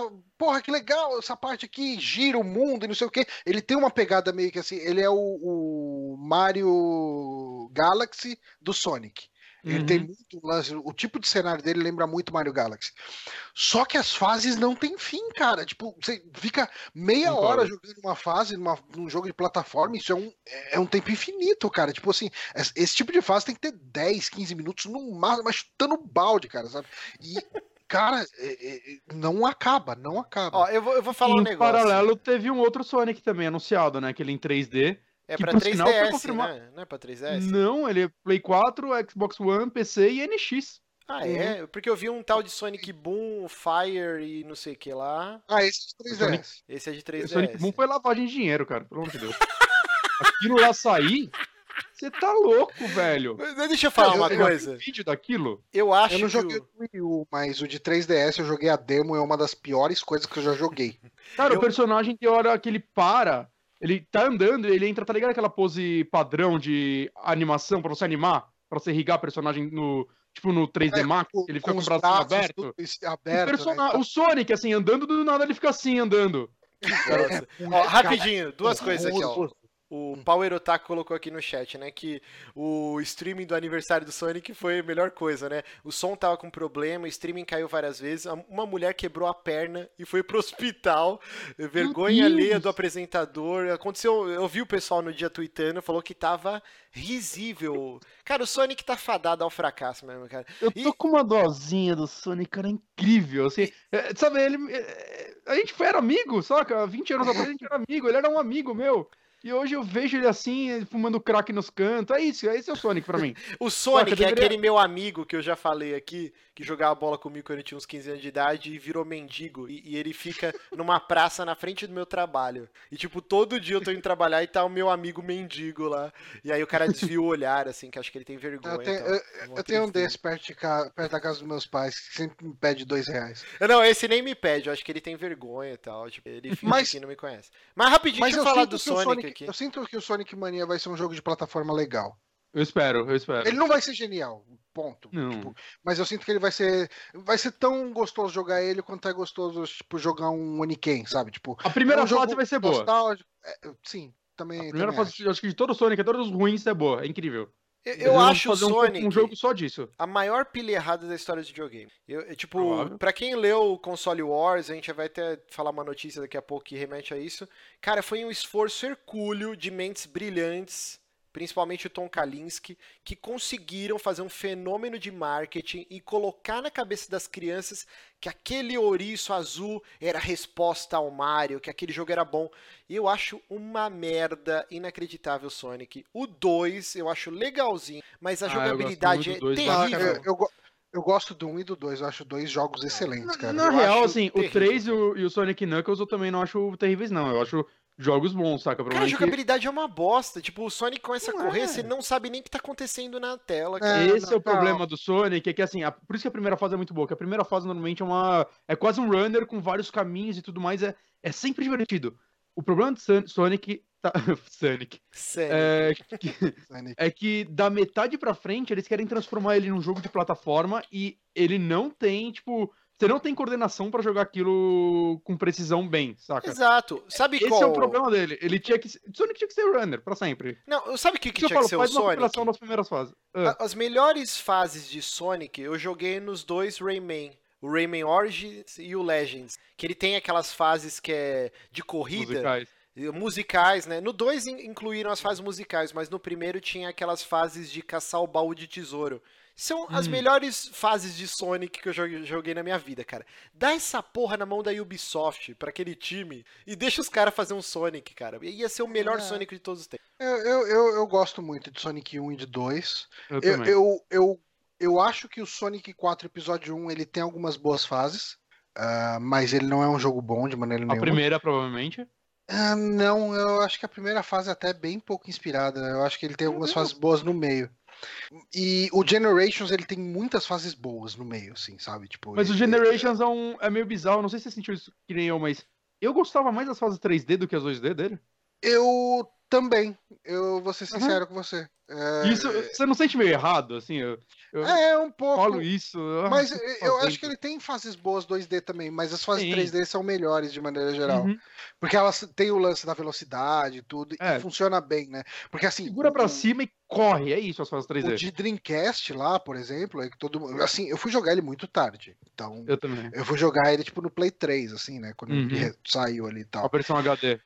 Nossa, cara, mas o joguinho bugado, cara. Você tá correndo, de repente você atravessa o chão e cai num abismo infinito. E... Não, cara. Ruim, Fica ruim. preso numa pedrinha minúscula. E... É. Mas assim, eu via valor nele, eu até achava divertido.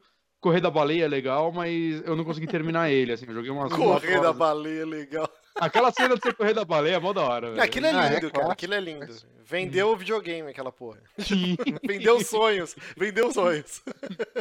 Mas vamos falar do Tom Kalinske? Vamos falar então. Vamos falar do Kalinske. Quem é Tom Kalinske, Johnny? Tom Kalinske é o cara que reviveu a Barbie.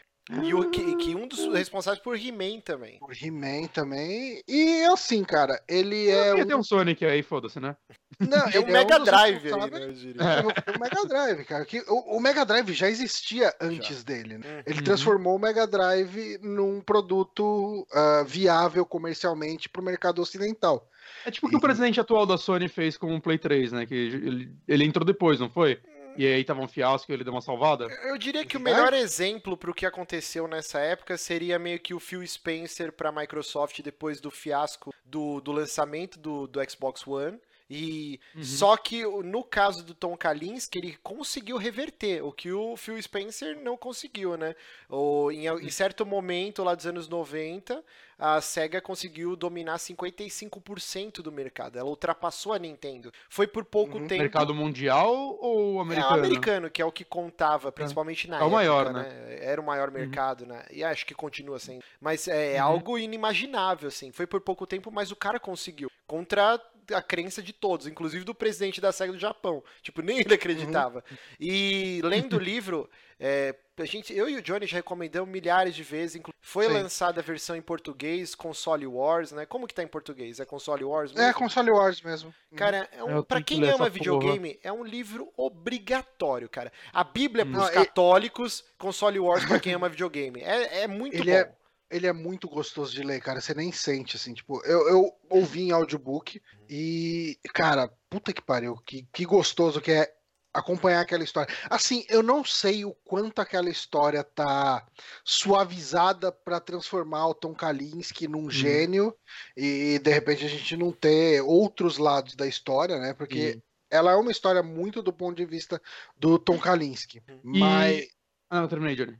Tá, mas você consegue enxergar ele como um, um gênio que entende o produto que ele está trabalhando. Assim, ele vai buscar entender o produto com o qual ele está trabalhando para conseguir fazer aquele produto emplacar. Ele fez isso com Barbie num momento que ninguém ligava mais para Barbie, e daí ele trouxe todo o lance de profissões para Barbie. É, ele inventou e, essa porra, né? É, e daí ele transformou o lance. Ah, não, a Barbie, é, a Barbie não é só uma boneca de moda e ponto. Ele lançou duas linhas de Barbie. A linha de profissões, então a Barbie é tudo aquilo que a menina quer ser.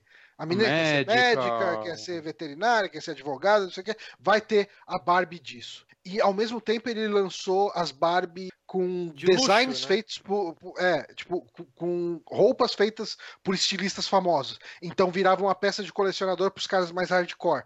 Então é, ele atacou com duas linhas e transformou a Barbie numa coisa, na, na coisa que é hoje, na, na é engraçado que absurda é uma parada que você, você imagina, tipo, ah, esse cara criou isso.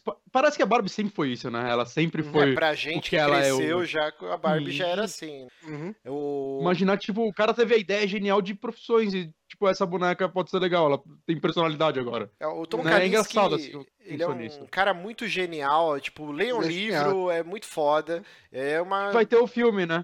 Sim, o sim, Rogen tá escrevendo. É, já era pra, tá, pra ter saído essa porra que tá um Ele teve alguns atrás. Que... É porque o Seth Rogen, Rogen tá fazendo. Ele tá uhum. envolvido em três projetos, se não me engano. Uhum. E três projetos grandes.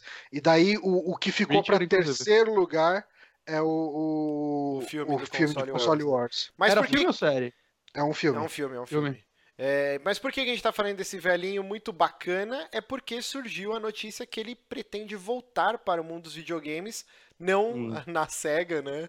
Mas numa, numa outra empresa, empresa chamada Gazillion, que é responsável por aquele joguinho de Facebook de celular, o RPG da Marvel Heroes. Ele saiu pra, pra Steam também, não tem? Esse Marvel acho Heroes. Que tem. Eu acho que ele é free to play. É, Steam, é, né? ele é free to play. E assim, o que, que vocês acham que o Kalinski já, já tá velhinho? Uhum. Ele falou que mas... ele ficou muitos anos afastado, ele não sabia nem que era o Steam, um monte de coisa mas assim que pra sabe gente. Sabe o que é incrível? Isso eu achei incrível, Maurício, ele falar isso. Porque quer dizer que ele tá voltando agora e ele já tá pesquisando, ele já sabe o que é Steam, saca? A Nintendo ainda não sabe. E ele já sabe. Eu, eu, eu, eu caralho, velho. Olha a guerra de novo aí dos consoles. Não, não, mas eu acho é que a Nintendo. De verdade, a Nintendo não tem noção do mercado, cara. Todo mundo sabe disso, cara. Eu acho que a Nintendo tivesse contratado esse cara ia ser o plot twist da história, cara. Puta, Puta que pariu. ia ser foda, né? Sai o Reed e vem o Tom Kalinske pra ser o presidente da Nintendo tá of America. É, é, mas ele ia passar pelas mesmas frustrações que ele passou na época que ele tava na, na SEGA. Porque o Reed acho que tem mais espaço do que ele deveria ter na SEGA. Será, sabe? cara? A gente não sabe de nada que o Red fez. É. Ah, ele. Please understand aí. Não, ele é. Não, please understand. Body, isso, é isso aí é o. My body ready. Cara. My é, My Body's Então, cara, mas eu sinto que o, o Red é o testa de ferro da, da Nintendo. Tipo, ele tá lá. Cara, eu só vejo o Red tendo que defender as posições esdrúxulas da Nintendo do Japão. É, isso é, é bizarro, é, essa é postura, né? Okay, essa tá postura. Tá a, a, Sony, ela, come, ela, ela mudou to, totalmente a política dela. A Sony hoje em dia ela é muito mais uma empresa americana, né? É, uhum. do que uma empresa japonesa. Eles mudaram todo esse escopo porque depois é o maior mercado, porrada. né? E, de, depois, e depois de da porrada, porrada. eles tomaram. É, e na época do Tom Kalinske, quando ele era o presidente da, da SEGA da América, né? No livro ele relata que ele teve muito arranca-rabo, ele tipo, ele foi até ousado, ele colocou o emprego dele em risco diversas vezes quando ele estava sob o comando da SEGA e ele peitava direto. E eu não acredito que o Reed tenha alguma vez peitado alguma decisão lá da Nintendo mas no Japão. Mas assim, eu acredito que ele não tem nem espaço para isso, cara. É. De verdade, eu, eu, eu acho que ele, tipo. Ah, ele tá naquela situação lá. Ele tem que fazer a Nintendo respirar, nem que seja por aparelhos lá no, nos Estados Unidos, cara. Mas assim, Johnny, o que, que, você acha que o Tom Kalinske pode trazer pro, pro cenário atual dos videogames, né? É um outro mundo desde que ele abandonou. Desde que ele então, abandonou. Então, cara, em, em, outros lugares eu conseguiria pensar em alguma coisa. Agora, na empresa que trabalha com, com esse Marvel Heroes aí, esse. Eu, assim, se ele mover a indústria, vai ser num, num canto que eu não tô olhando. Mas porque... seria incrível se ele olhasse, tipo, e achasse a parada dos free to play que ninguém ainda achou, que nem ele fez com a Barbie, tá ligado? Ia ser muito Sim, foda. Sim, o cara Porra, tem um histórico caralho, aí, né? Ele tem um histórico de ele é ter é esses estalos, né? Sim, sim. É, isso é. É, é eu... que assim, o foda é que depois que ele saiu da SEGA, ele saiu meio. Eu entendo a frustração dele com a indústria dos games, porque. Uhum. Cara, tipo assim, tudo que ele falava É, é, de novo, né? A gente, baseado no que tem no livro lá no Console Wars. Mas tudo que ele falava pra SEGA que ia dar, da, tudo que ia dar errado, a SEGA do Japão insistiu em fazer e deu errado. Sim. Assim, ele foi 3DX, um cara que foi meio... 32X, né? É, é, o 32X Saturno. ele foi meio contra, o próprio Saturn ele foi meio contra. É, ele, assim, tipo, ele não. É, ele saiu frustrado da indústria e daí ele se envolveu principalmente em, em, fundações de. Não é de pesquisa, é meio que de. É meio que filantrópicas, né? Fundações uh, voltadas à educação, umas coisas assim. E foi da aula, virou fora. Não, nem, nem isso, cara. Era negócio de apoiar o pessoal que não tinha condição de fazer uma escola. Tá? Era uma parada meio assim, sabe? Um uhum. lance meio de, de caridade. Não caridade, caridade, mas é, sabe, é, é esse negócio de promover o desenvolvimento em lugares onde não tem. E ele tá voltando agora, depois de muito tempo, numa indústria que mudou pra caralho desde que ele saiu. Pra caralho. E. e Talvez tá seja legal ele começar por baixo, como ele tá, né? Por baixo não no, no cargo, mas tipo numa empresa que. Saca, não, não colocaram ele na Valve. Não é um estúdio AAA, né? Um exato, AAA. exato. É, mas eu, eu não sei o que, que, ele pode fazer lá, não, viu, cara? Mas, de qualquer forma, ele tá trabalhando com produtos que não me interessam. Então, a menos que ele consiga fazer esses produtos me interessarem, ele vai continuar ele... no escuro para mim, cara. Ele é. pode revolucionar seu cocô, Johnny. Fazer o jogo do celular to rule the wall. Isso é incrível. É, ok. Não entendi muito bem onde o Bonatti quis chegar, mas é tão, tão Ele vai fazer um jogo de celular foda. Não, mas o Marvel Heroes não é só de celular, tem no Steam. É, sim, mas o forte dele eu duvido que seja o Steam.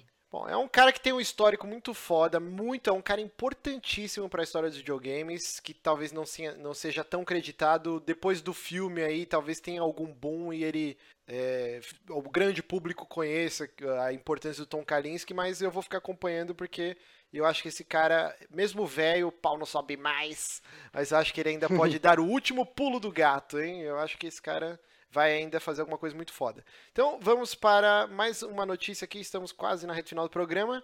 Uma notícia que eu, quando eu li, eu tive quase um mini infarto, que é o que? Hum. Batman, que hum. da Telltale, né, que tá para sair agora dia 2 de agosto, se eu não me engano, inclusive ele tá 41 reais, é, é a temporada ou é todos os ah, Acho que a, a, a temporada são todos os episódios. Geralmente deve ser a temporada, que, é. quer dizer, que são todos os episódios. Uhum. Então, pelo menos no Steam tá acho que 41 reais, 10% de desconto aí, dia 2 de agosto. É, a Telltale anunciou que vai ser o primeiro jogo dela com multiplayer. E aí eu falei, caralho, hum. como assim um adventure com multiplayer? E cara, uhum. que que foda, né? Eles nunca vão falar que o Pokémon Internet Plays Pokémon, lá o Twitch Plays Pokémon, foi o catalisador disso, né? Mas é uhum. mais ou menos isso. Você vai ter uma opção lá de jogo onde você vai gerar uma URL que as pessoas vão clicar e, e, provavelmente deve ter uma interface, né? E aí a pessoa tá uhum. que está assistindo o seu streaming, seu gameplay, ela vai poder votar e o, o a pessoa que está jogando, ela vai poder escolher as opções. O, o, público pode realmente decidir o que vai acontecer desde o diálogo, ações do personagem, ou vai aparecer a porcentagem na sua tela ao vivo, assim, de quem tá te assistindo. Inclusive, uhum. respostas que você vai dar pro personagem, a galera vai poder votar positivo ou negativo. E, cara, uhum. isso é muito foda. É, o... é legal. Eu, eu acho que pra, esse universo de lives e tal, uhum. ele pode tornar a live de Adventure uma coisa interessante. Sim, sim. Sim. É, quem não lembra quando a, a Sony, no, na conferência da E3 ou foi da Gamescom, eu não lembro agora, eles fizeram um gameplay de Until Dawn e a galera ia gritando que o personagem tinha que fazer e o cara jogando ao vivo no palco, e foi muito foda, cara. Tipo, aquilo vendeu muito. Então, uhum. porra, vai ser muito do caralho fazer uma, uma live, o público decidindo os rumos que o Batman vai fazer. O Greg Miller, do, do Kinda Funny Games, ele tava falando que ele já jogou o primeiro episódio num evento da, da Telltale e com uma plateia. E ele falou que a galera queria que o Batman dele fosse, tipo, sangue nos olhos, assim. Tipo, acho que, inclusive, você vai poder matar as pessoas, você vai poder escolher. Caraca. É, então, eu não sei exatamente se vai poder matar ou se, tipo, só espancar o cara até deixar o cara tetraplégico. Tipo, que o Batman tem essa, essa linha bem tênue, né? Eu não mato, É. mas, né, não vai, vai se alimentar por tubo o resto da Hum. vida. Tipo, Exato. então, cara, eu tô bem ansioso. Faz tempo que eu não jogo nada Eu da. Telltale. Acho que o último pra mim foi o, o Wolf Among Us e eu não joguei mais nada desse. Cara, eu, eu recomendo a todos o Borderlands. Eu não me importo com Borderlands tirando o jogo, de- o jogo deles. Não É terminou ainda, né? Terminou, terminou. Terminou? Borderlands terminou, ano Ah, passado. ah, não, é Eu o Minecraft, é o Minecraft que, que ainda Minecraft não teve uma segunda temporada, parece, pelo que eu Sim, entendi. sim. Eu não joguei ele, mas, mas ele tá se renovando dentro do mesmo jogo agora. Uhum. E é que é interessante. Mas eu sinto que esse do Batman vai ser legal, viu? Sim, Eu sim. também, eu tô, eu tô empolgado pra ele, assim. Eu, eu Uhum, tô mais empolgado pra ele do que eu estaria pra um novo da Rocksteady, tá ligado? uhum. Que, É. Principalmente porque tem todo o lance que eles estão falando que vai ter partes importantes que você vai jogar com Bruce Wayne também. Uhum. Isso parece ser bem legal, que não é muito explorado nos jogos, né? Tipo, sei lá, você, você pode jogar um pedacinho ou outro no- nos jogos de console com ele, mas é sempre algo meio irrelevante, né? É, mas Uhum. assim, que aqui eles estão livres das amarras de um jogo AAA per se, né? Porque, é, Sim. cara, É querendo ou não, história. tem que ter detetive combate, tem que ter Você- aquelas jogo amarras de focado em- gameplay, né? Sendo um jogo focado em narrativa, você consegue explorar bem o Bruce Wayne. O Batman Detetive também, né? Exato, Exato. também. Puta, Exato. Tem um potencial do caralho esse Sim, jogo, cara. fora eu que é espero um- que ele seja muito A Telltale falou que finalmente atualizou a engine dela e esse jogo, pela, pela- as, as imagens que saíram, ele tá bem bonito, tá bem mais bonito dos jogos da Telltale.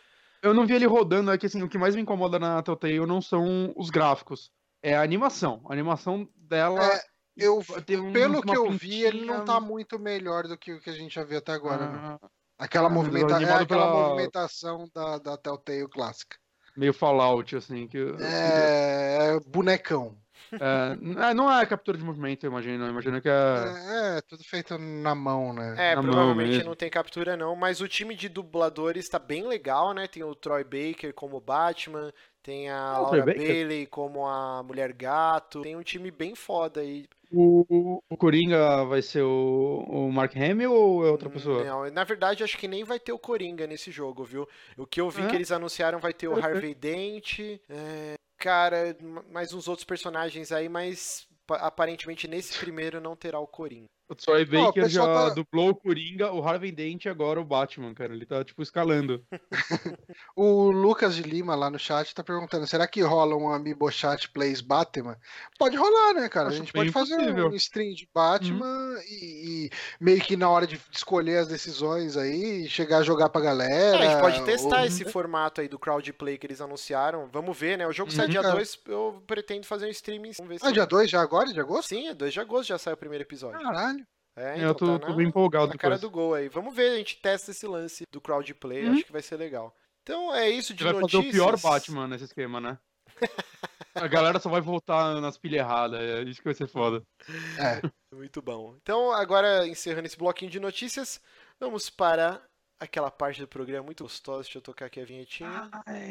Não vai ter notícia do NX? Calma, rapaz, calminha. Não, não se avexe, porque agora, Johnny, se. é a hora do Amiibo Estou Aqui. Eu estou Ah, aqui, então Johnny. tá bom. Amiibo Ok. Estou- O que, que é o Amiibo Estou Aqui, Johnny? É, a gente responde alguém alguma coisa que vocês perguntar. Nesse ânimo. Nesse ano. Johnny, é igual quando eu falei, o que, que é o Patreon, Johnny? Aí ele, dá dinheiro. Parece um cara do Uga Uga. Dá dinheiro pra nós, nós fica feliz. Dá dinheiro. Bom, o, o Amiibo Estou Aqui é o nosso bloquinho aqui, finalizando o nosso podcast semanal, onde você, ouvinte, você patrão, você pode mandar uma pergunta ou um tópico, sugerir um tópico pra gente discutir. Você manda no e-mail que é o superamigos.gmail.com ou no esc.fm barra superamigos. Você manda pra lá, a gente separa na semana e a gente vem aqui discute isso. Vamos ver aqui o que a gente tinha separado. O Power Otaku mandou uma notícia pra gente aqui, que é um rumor acerca do Nintendo Hum. NX, mais um dos milhares de rumores que rolaram. Toda hora aparece alguma coisa nova, mas nesse caso parece que é verídica. Pelo É, menos assim, não, não é que parece que é verídico, mas ele é quente. É né? verídico. Ah, É bem quente, assim, porque. ah, assim, quem eu vi falando desse boato foi a Emily Rogers, assim, que é uma pessoa que costuma dar uns vazamentos bem acertados da Nintendo. Ela tem alguma fonte muito foda lá. E, e ela já acertou muitas vezes, sabe? Então, vale a pena pelo menos levar em consideração esse boato. É, bom, uma restrição aqui, um pedido do Power Otaku, quando ele mandou essa sugestão pra gente, lá no grupo do Telegram, né, que ele mandou, ele pediu assim, olha, ele mandou o link da Eurogamer Portugal, e Opa. ele pediu e pra eu ler com sotaque de português de Portugal. Então eu até separei aqui uma vinhetinha aqui, deixa eu rolar aqui. Opa! Vamos lá. É... Hora viva, hora viva, já hora está. Viva. Vamos lá. Rumor: a Nintendo NX é uma consola portátil que se liga à TV e usará cartuchos para os jogos. É... Pera aqui, opa, pera aqui, opa. O opa é uma variação do opa dos portugueses? Não faço pico ideia.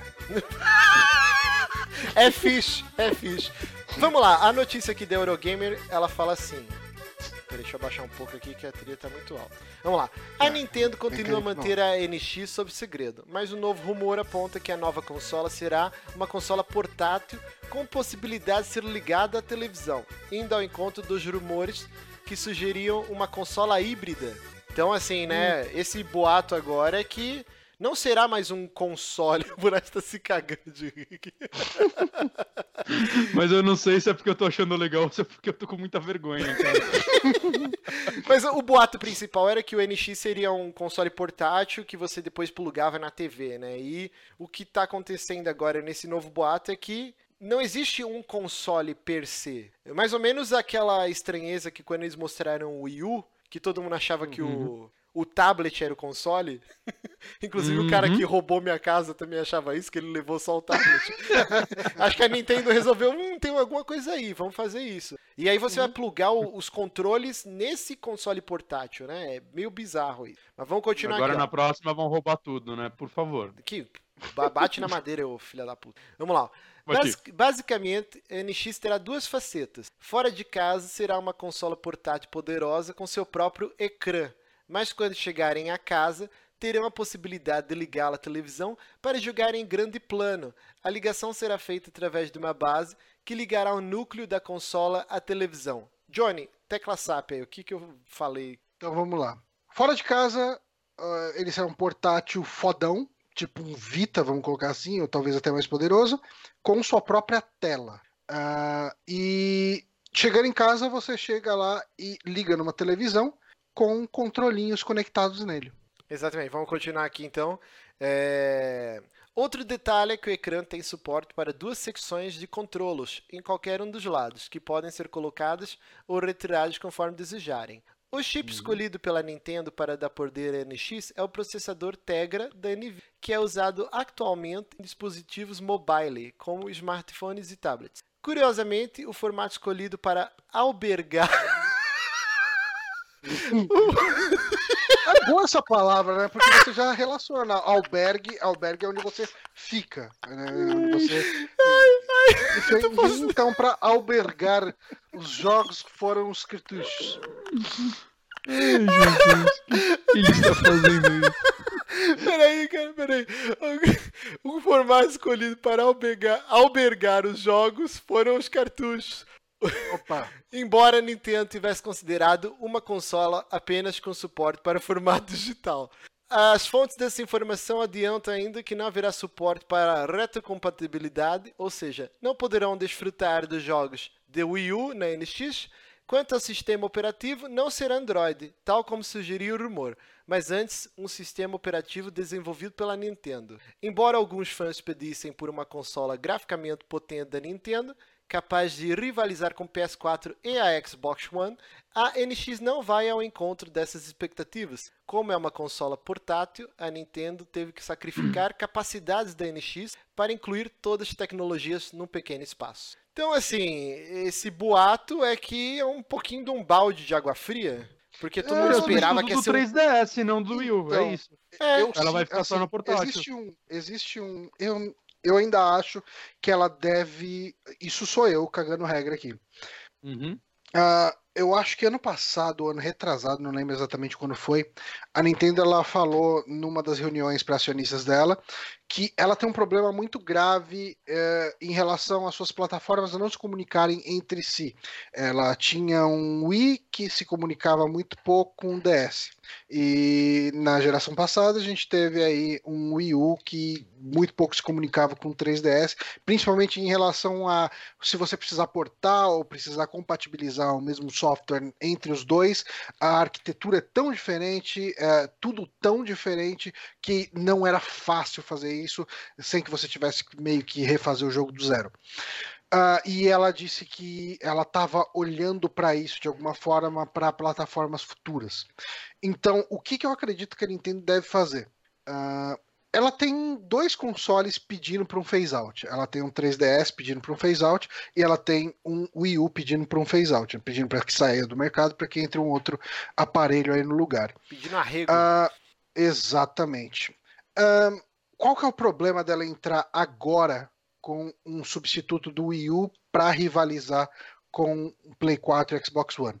O Xbox One ele tá patinando pra caralho, ele tá, tá difícil o mercado para ele. E ele entrou no mercado praticamente junto com o Play 4. Uhum. O Play 4 ele tá dominando o mercado pra caralho, assim, ele vendeu coisa de 40 milhões de unidades. E... É, mais que isso já, né? E se o VR der certo, puta que pariu, né? Vai explodir Ao mais Ao mesmo ainda, né? tempo que a gente tem uh, no horizonte bem próximo um Play 4 Neo e um, um Xbox One Scorpio. Então uh, é um mercado muito arriscado para a Nintendo lançar um, o console parrudão de mesa dela agora. Por outro lado, no lado do portátil, a Nintendo domina. O que a Nintendo lança vende. O 3DS, assim, ok, ele tem mais tempo de mercado do que o, o, Play 4. Mas o 3DS ele vendeu quase 60 milhões dentro desse período. Então, uhum. assim, ele é um sucesso. Johnny, ele é um sucesso. Hum. Já pensou se o NX é realmente o que esse rumor tá falando, que ele vai ser um portátil que você vai poder andar na rua, tal, tal, tal, chega em casa, você liga ele na TV e você pluga um controle nesse portátil, tipo um celular. E aí a Nintendo vai poder lançar jogos mais de mesa, Aqui você vê perderneiras. tipo, jogos mais de mesa, ao mesmo tempo que você vai poder jogar Pokémon GO. Tipo, provavelmente, é, se então... isso for verdade, todos esses jogos que, que estão sendo desenvolvidos lá com a DNA, né, as franquias da Nintendo para celular, poderiam também rodar nesse NX. Puta que pariu, eu ganhou, sinto, cara. É mas eu, eu, sinto que vai ser mais ou menos isso. Eu sinto que você vai ter experiência que você vai precisar, vai preferir jogar no modo portátil dele e vai ter experiência que você vai querer, de repente, sentar e jogar com um amigo. Vamos pegar assim. Pega, por exemplo, um, um Mario 3D Land, que era um jogo legal no 3DS. Hum. Se você tivesse a, a, oportunidade de, de repente, assim, você tá jogando na rua e tal, e de repente você chega em casa e continua seu jogo, e de repente, até com a possibilidade de compartilhar esse jogo com alguém, jogar de dois ali, porra, ia ser do caralho, ia ser bem legal. Uhum. Sabe? Tipo, e, é, eu jogaria tempo... bem mais ele, o meu 3DS, se eu pudesse ligar ele na TV, saca? Quando eu tô em casa. Porque eu basicamente então, só jogo ele quando eu viajo. É, então, pensa em algumas. Vou colocar um outro cenário. Ah, mas ah, se for assim, eu vou só jogar ele ligado na televisão e não vou querer jogar ele como portátil nunca. Pensa em JRPGs que, que é um dos mercados mais importantes para o 3DS. O 3DS tem muitos JRPGs bons uhum. e, e, e, que atingem legal o público. Cara, você leva o 3DS, você tira o 3DS de casa, você usa para fazer grinding, para fazer, tipo, avançar e tal. E quando você quiser a experiência mais narrativa, mais de avançar a história e ver para onde vai aquele rumo de, e de tudo, uma coisa mais imersiva, você joga na televisão da sua casa. Eu sinto que é assim. A, a Nintendo, ela gosta de criar gimmicks para os seus videogames. E eu acho que esse NX que você liga numa televisão e pluga controles nele, eu acho que esse é o gimmick do portátil da Nintendo dessa geração. Exato. Imagina assim, ó, quem não um grande buzz assim na época é quando a Sony liberou para você fazer o streaming do Play 4 no vídeo. Um monte de gente no uhum. Twitter uhum. falar, pô, que da hora, eu jogo Destiny deitado na minha cama e o meu Play 4 lá no no outro cômodo. Eu mesmo, uhum. quando eu tinha o Wii U, quantas vezes eu fui fazer cocô e, uhum. tipo, tem um banheiro aqui do lado de onde ficam os videogames. Eu ia jogar Mario Kart cagando, cara, lá na telinha do, do, do Gamepad. Cara, uhum. é foda isso. E aí você pega que ele vai ser um portátil com uma potência gráfica fodida, que ele vai, vai ser rodar bem... o último Zelda. Sim, não, na verdade ele vai rodar melhor, né? Porque tudo aparenta que ele vai ser bem mais potente que o Wii U. E tipo, se o Zelda novo já tá lindo no Wii U, imagina como ele vai estar tá no NX. Na e... privada. Na privada, fazendo cocô jogando Zelda. Quantas pessoas vão ter hemorroida, gente? Quanta gente hum. vai ter hemorroida? Eu acho, cara. Vai escondido NX... pro trabalho jogar aquele Zelda no banheiro. Sim, cara, um portátil. Eu acredito que ele, que ele vai ser um pouquinho maior que o 3DS. Né? Ou a Nintendo descobriu. Eu, eu, eu, acho que foi meio que o lance da Nintendo ouvindo muito o feedback da galera que, ah, então o Wii U ele vai ter esse tablet, então eu vou poder sair de casa e jogar e continuar meu jogo. Não, não pode, ele tem que estar tá perto. Eu, eu não, eu não concordo com você que a Nintendo tenha ouvido o feedback de alguém. Ela não sabe o que feedback significa. É, é, ela acha que ela teve essa ideia. É.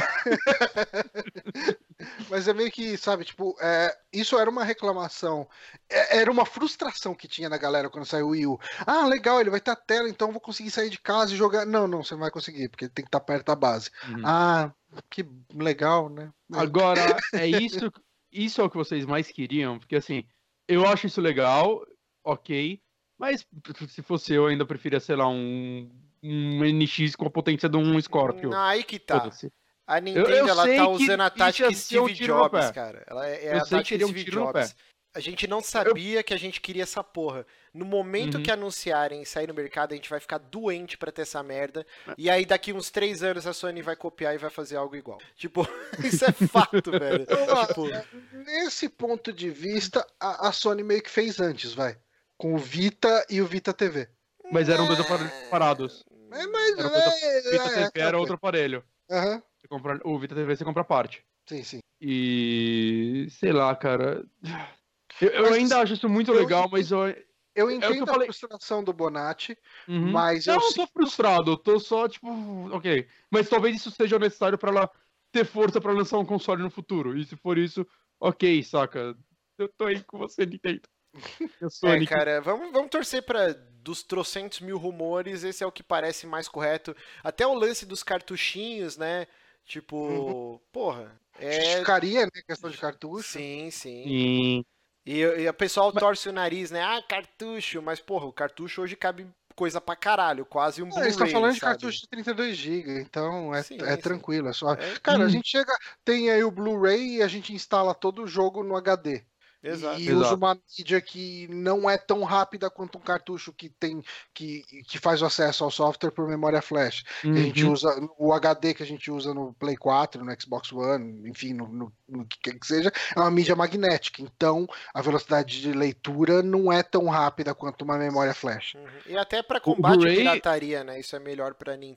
O Blu-ray ele ocupa tanto isso... espaço também, porque pela leitura dele ser muito ruim, pelo que eu vi, ele o jogo tá dentro do. Tipo, ocupa muito mais espaço dentro do Blu-ray do que ocuparia em outra mídia, saca? Então, não é necessário o cartucho ter 50 e tantos gigas igual o Blu-ray pra rodar a mesma coisa. O Mike Lombardo falou aqui no chat que eu tô tão empolgado com o NX que eu já tô até com a almofadinha do hemorroida. Mas é isso, eu fiquei bem empolgado. Mais do que se eu fosse mais um console de mesa para concorrer com, com, o Xbox é, e com o Play 4. Se... Eu, eu, sinto que a Nintendo deve anunciar o, o NX de mesa, que vai ser compatível com praticamente tudo que sai para esse NX portátil. Isso sou eu cagando regra, né? Uhum. Uh, que vai ser. Aqui em 4K e vai ser foda pra caralho. É, então, mas aí vídeo, assim. Ela vai ela cagar pra. Isso, a AMD vai ser Nvidia, vai ser incrível. Quando Não. ela lançar isso, o, o momento de lançar isso é.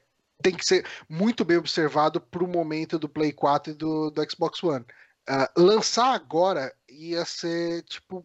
Não existe uma possibilidade da Nintendo lançar um NX parrudão agora e isso ser bom. Depende. Porque... E se ela lançar junto com o, o Neo e o Scorpio, que vão então, ser a nova leva de console é que, assim, parrudão, é, e é quem já tem falando. o Play 4, talvez, ah, eu vou do NX porque eu já posso jogar esses jogos anyway. Então, e ela lançar no nível deles, óbvio. É o que eu tô falando. Agora, uhum. Uh, o, o, lançamento NX é agora em março. É, já. previsão, mas previsão eles são todos ano... março, né? Mas eles são todos ano que vem, saca? Então, ele sair um pouco antes eu acho ainda mais válido. Porque é o tempo dele começar a lançar coisa e a pessoa pensar, de vez eu comprar um segundo PlayStation 4, eu vou comprar esse console diferente. Uhum. Ô, ô, Johnny, a Nintendo se pronunciou para quando que vai ser o, pelo menos o a Direct sobre o NX ou ainda não, não tem nada? Nada, porra nenhuma. Cara, se o jogo chuta TGS. Se apre...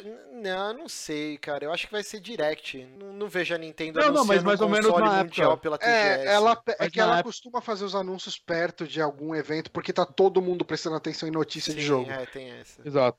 Uh, então, eu acho que deve ser uh, ou em setembro, né, que é a TGS, ou em outubro. Ela não pode lançar muito, não pode fazer esse anúncio muito depois de outubro, é. porque ela precisa do tempo para construir o hype e para para trabalhar com a publicidade disso, né, com, com o marketing disso, para que as pessoas tenham o, o, o brand awareness, né, para que as pessoas saibam o que, que é o NX realmente e, e, desejem comprar ele. É, cara, eu fiquei bem empolgado. Vamos torcer para que esse rumor tenha bastante coisa verídica aí, né? Porque tá foda. O né? Leonardo mais especulado.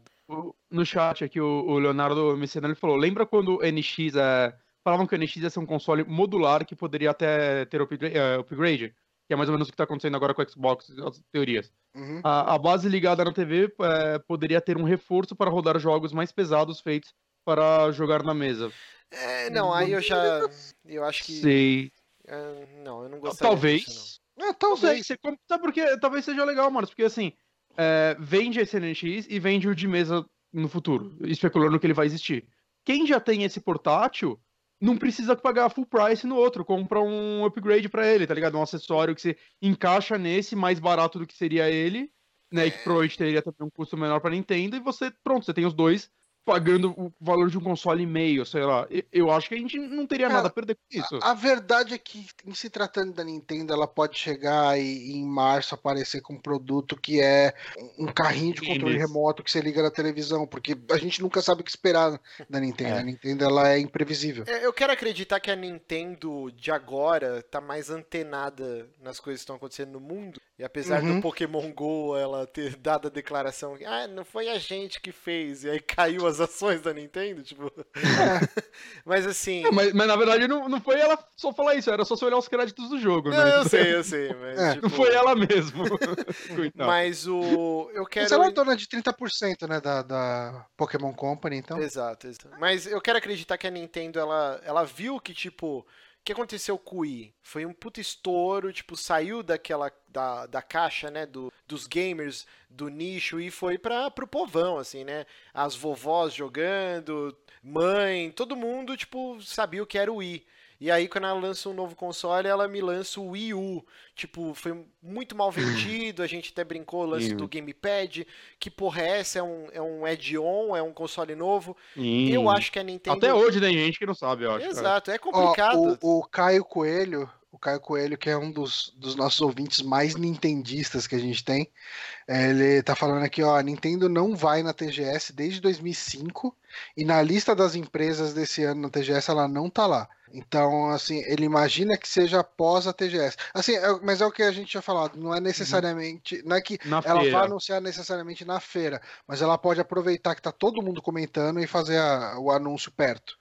Imagina a Nintendo sair da só... caixa demais e o NX é tipo um sistema pra PC tipo Steam, assim, que só vende jogo da Nintendo. Não, não vai ser. Imagina se o NX. É demais. É... Imagina se o NX é o sorriso de uma criança. Imagina se o NX é a princesa ah, não, Disney como o NX, né? Chega. É, tipo, só, só pra eu concluir aqui, é, que eu me perdi completamente, tá falando. Então, assim, a Nintendo que cagou no pau no Wii U, tipo, com essa mensagem maluca, que fez o 3DS, depois o 2DS, depois o New 3DS e o XL. Eu acho que agora ela não vai repetir a mesma cagada. Então, dificilmente a gente uhum. vai ver um add-on pro NX que você põe e vai ficar um jogo melhor. Eu acho que eles vão lançar um negócio mais simples, tipo, esse é o console. Você joga na sua casa, na TV, você desplugue e joga ele na rua com o portátil. E acabou. Tipo, uma mensagem clara simples para todo mundo entender. Eu acho que a Nintendo vai vir agora com essa mentalidade. Eu espero, pelo hum. É, é, é legal que pelo menos a Nintendo é a única das três empresas que faz a gente especular coisas mais malucas possíveis, né? É, ah, a Sony vai anunciar um novo console, é. que ele vai ser um novo console. Ela tem é, que ele fazer vai ser uma isso. Caixa, uhum. Ele vai ser uma caixa que vai rodar os jogos igual do PC. E, é e a gente vai ficar reclamando que a Nintendo não faz a mesma coisa que as outras, mas Exato. dessa forma é meio legal, pelo menos. Não, mas cara, eu nunca reclamei disso, cara. Uhum. Eu, eu sempre gostei da maluquice da Nintendo, cara, de verdade. Não, e ela tem que fazer isso, né, cara? Tipo, ela tem que correr pelos lados e para chamar atenção e conseguir, eh, tipo, não bater de frente com Microsoft ou com a Sony com esses softwares parrudos, com esse eh, gamer hardcore, né, que a gente uhum. conhece hoje. Ela tem que ir pela beirada e com essa maluquice ela vai chamando atenção, não é à toa que o Wii, tipo, console mais vendido de todos os tempos. É, é, é mais Mas do que o Play 2, uma coisa né? assim, uma coisa só corroborando com esse boato do NX. Na semana passada, se não me engano, eu acho que foi o Yves Guillemot lá da Ubisoft. Ele fez uma declaração falando que o, o NX é um console que deve apelar bastante para o jogador casual. E... É a primeira vez que a Ubisoft fala isso, acho que é a segunda, inclusive. É, e, e, assim, depois que a gente vê que o NX é um console que ele vai ter um processador Tegra, que é um processador principalmente aí de, de celular, e que ele vai ser, ele vai ter um, um foco no portátil e o gimmick dele é você ligar na televisão, essa declaração começa a fazer um pouco mais de sentido, pelo menos para mim. É, e vindo hum. da Ubisoft, que tem essa relação com a Nintendo, às vezes a Ubisoft aposta mais do que a própria Nintendo nas maluquices. Né? Exato. Né? Os melhores uhum. jogos Sim. do Wii U que usam o Gamepad é a própria Ubisoft. Uhum. É, o mas... Rayman do Wii U ainda é a melhor versão, cara. Sim, se você sim. puder jogar ele. O próprio Zombie U é um jogo bem legal. No... Né? E depois esse, uhum. essa versão para console e PC é bem cagadinho. Mas é isso, gente. Então vamos encerrando esse programa gigantesco. Agradecer pois a é. todo mundo que acompanhou aqui ao vivo, o pessoal aqui do chat. Um beijo no coração de vocês. Estão até agora acordados aqui com a gente. Amanhã tem como trabalhar, menos o Bonai. menos o Bonai. Então, sempre lembrando que você, você curte nosso. Um comentário que precisa ser lido, desculpa. César BG. Imagina se o NX é um curso de torneiro mecânico no Senai. Ai, Deus, pode parabéns. ser, cara, pode ser. Acho que é completamente possível. Pode ser. Possível, possível. Então, encerrando aqui, sempre lembrando que você curte o nosso trabalho, acompanha, ouve os podcasts ou acompanha nossos vídeos aqui no YouTube, você pode ser um patrão lá no patreon.com barra superamigos. Com um dólar por mês você ajuda a gente pra Dá cacete. Dinheiro pra nós. Dá dinheiro, dá dinheiro. dá dinheiro. E você ajuda muito a gente, cara, a manter o site vivo. A gente tem as continhas para pagar do site, aí servidor, SoundCloud, Twitch, o caralho A4. Então, se você curte o nosso trabalho, um dólar você ajuda a gente.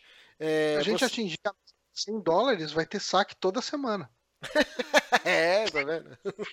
Como se não tivesse, né? Se você é patrão, você vai participar do grupo lá do Facebook, o grupo secreto. Ou se você odeia o Facebook, você também pode participar do grupo do Telegram também, que é exclusivo dos patrões. E é muito foda, a galera fica trocando ideia em loop, assim. Às vezes é três da manhã, eu pego meu celular, tem gente batendo papo lá. Tipo, é o dia inteiro, galera bem engajada lá. Então, é isso, muito obrigado e vamos ficando por aqui e até a semana. Adeus! Adeus! Deu pau. Hum? Que pau que deu?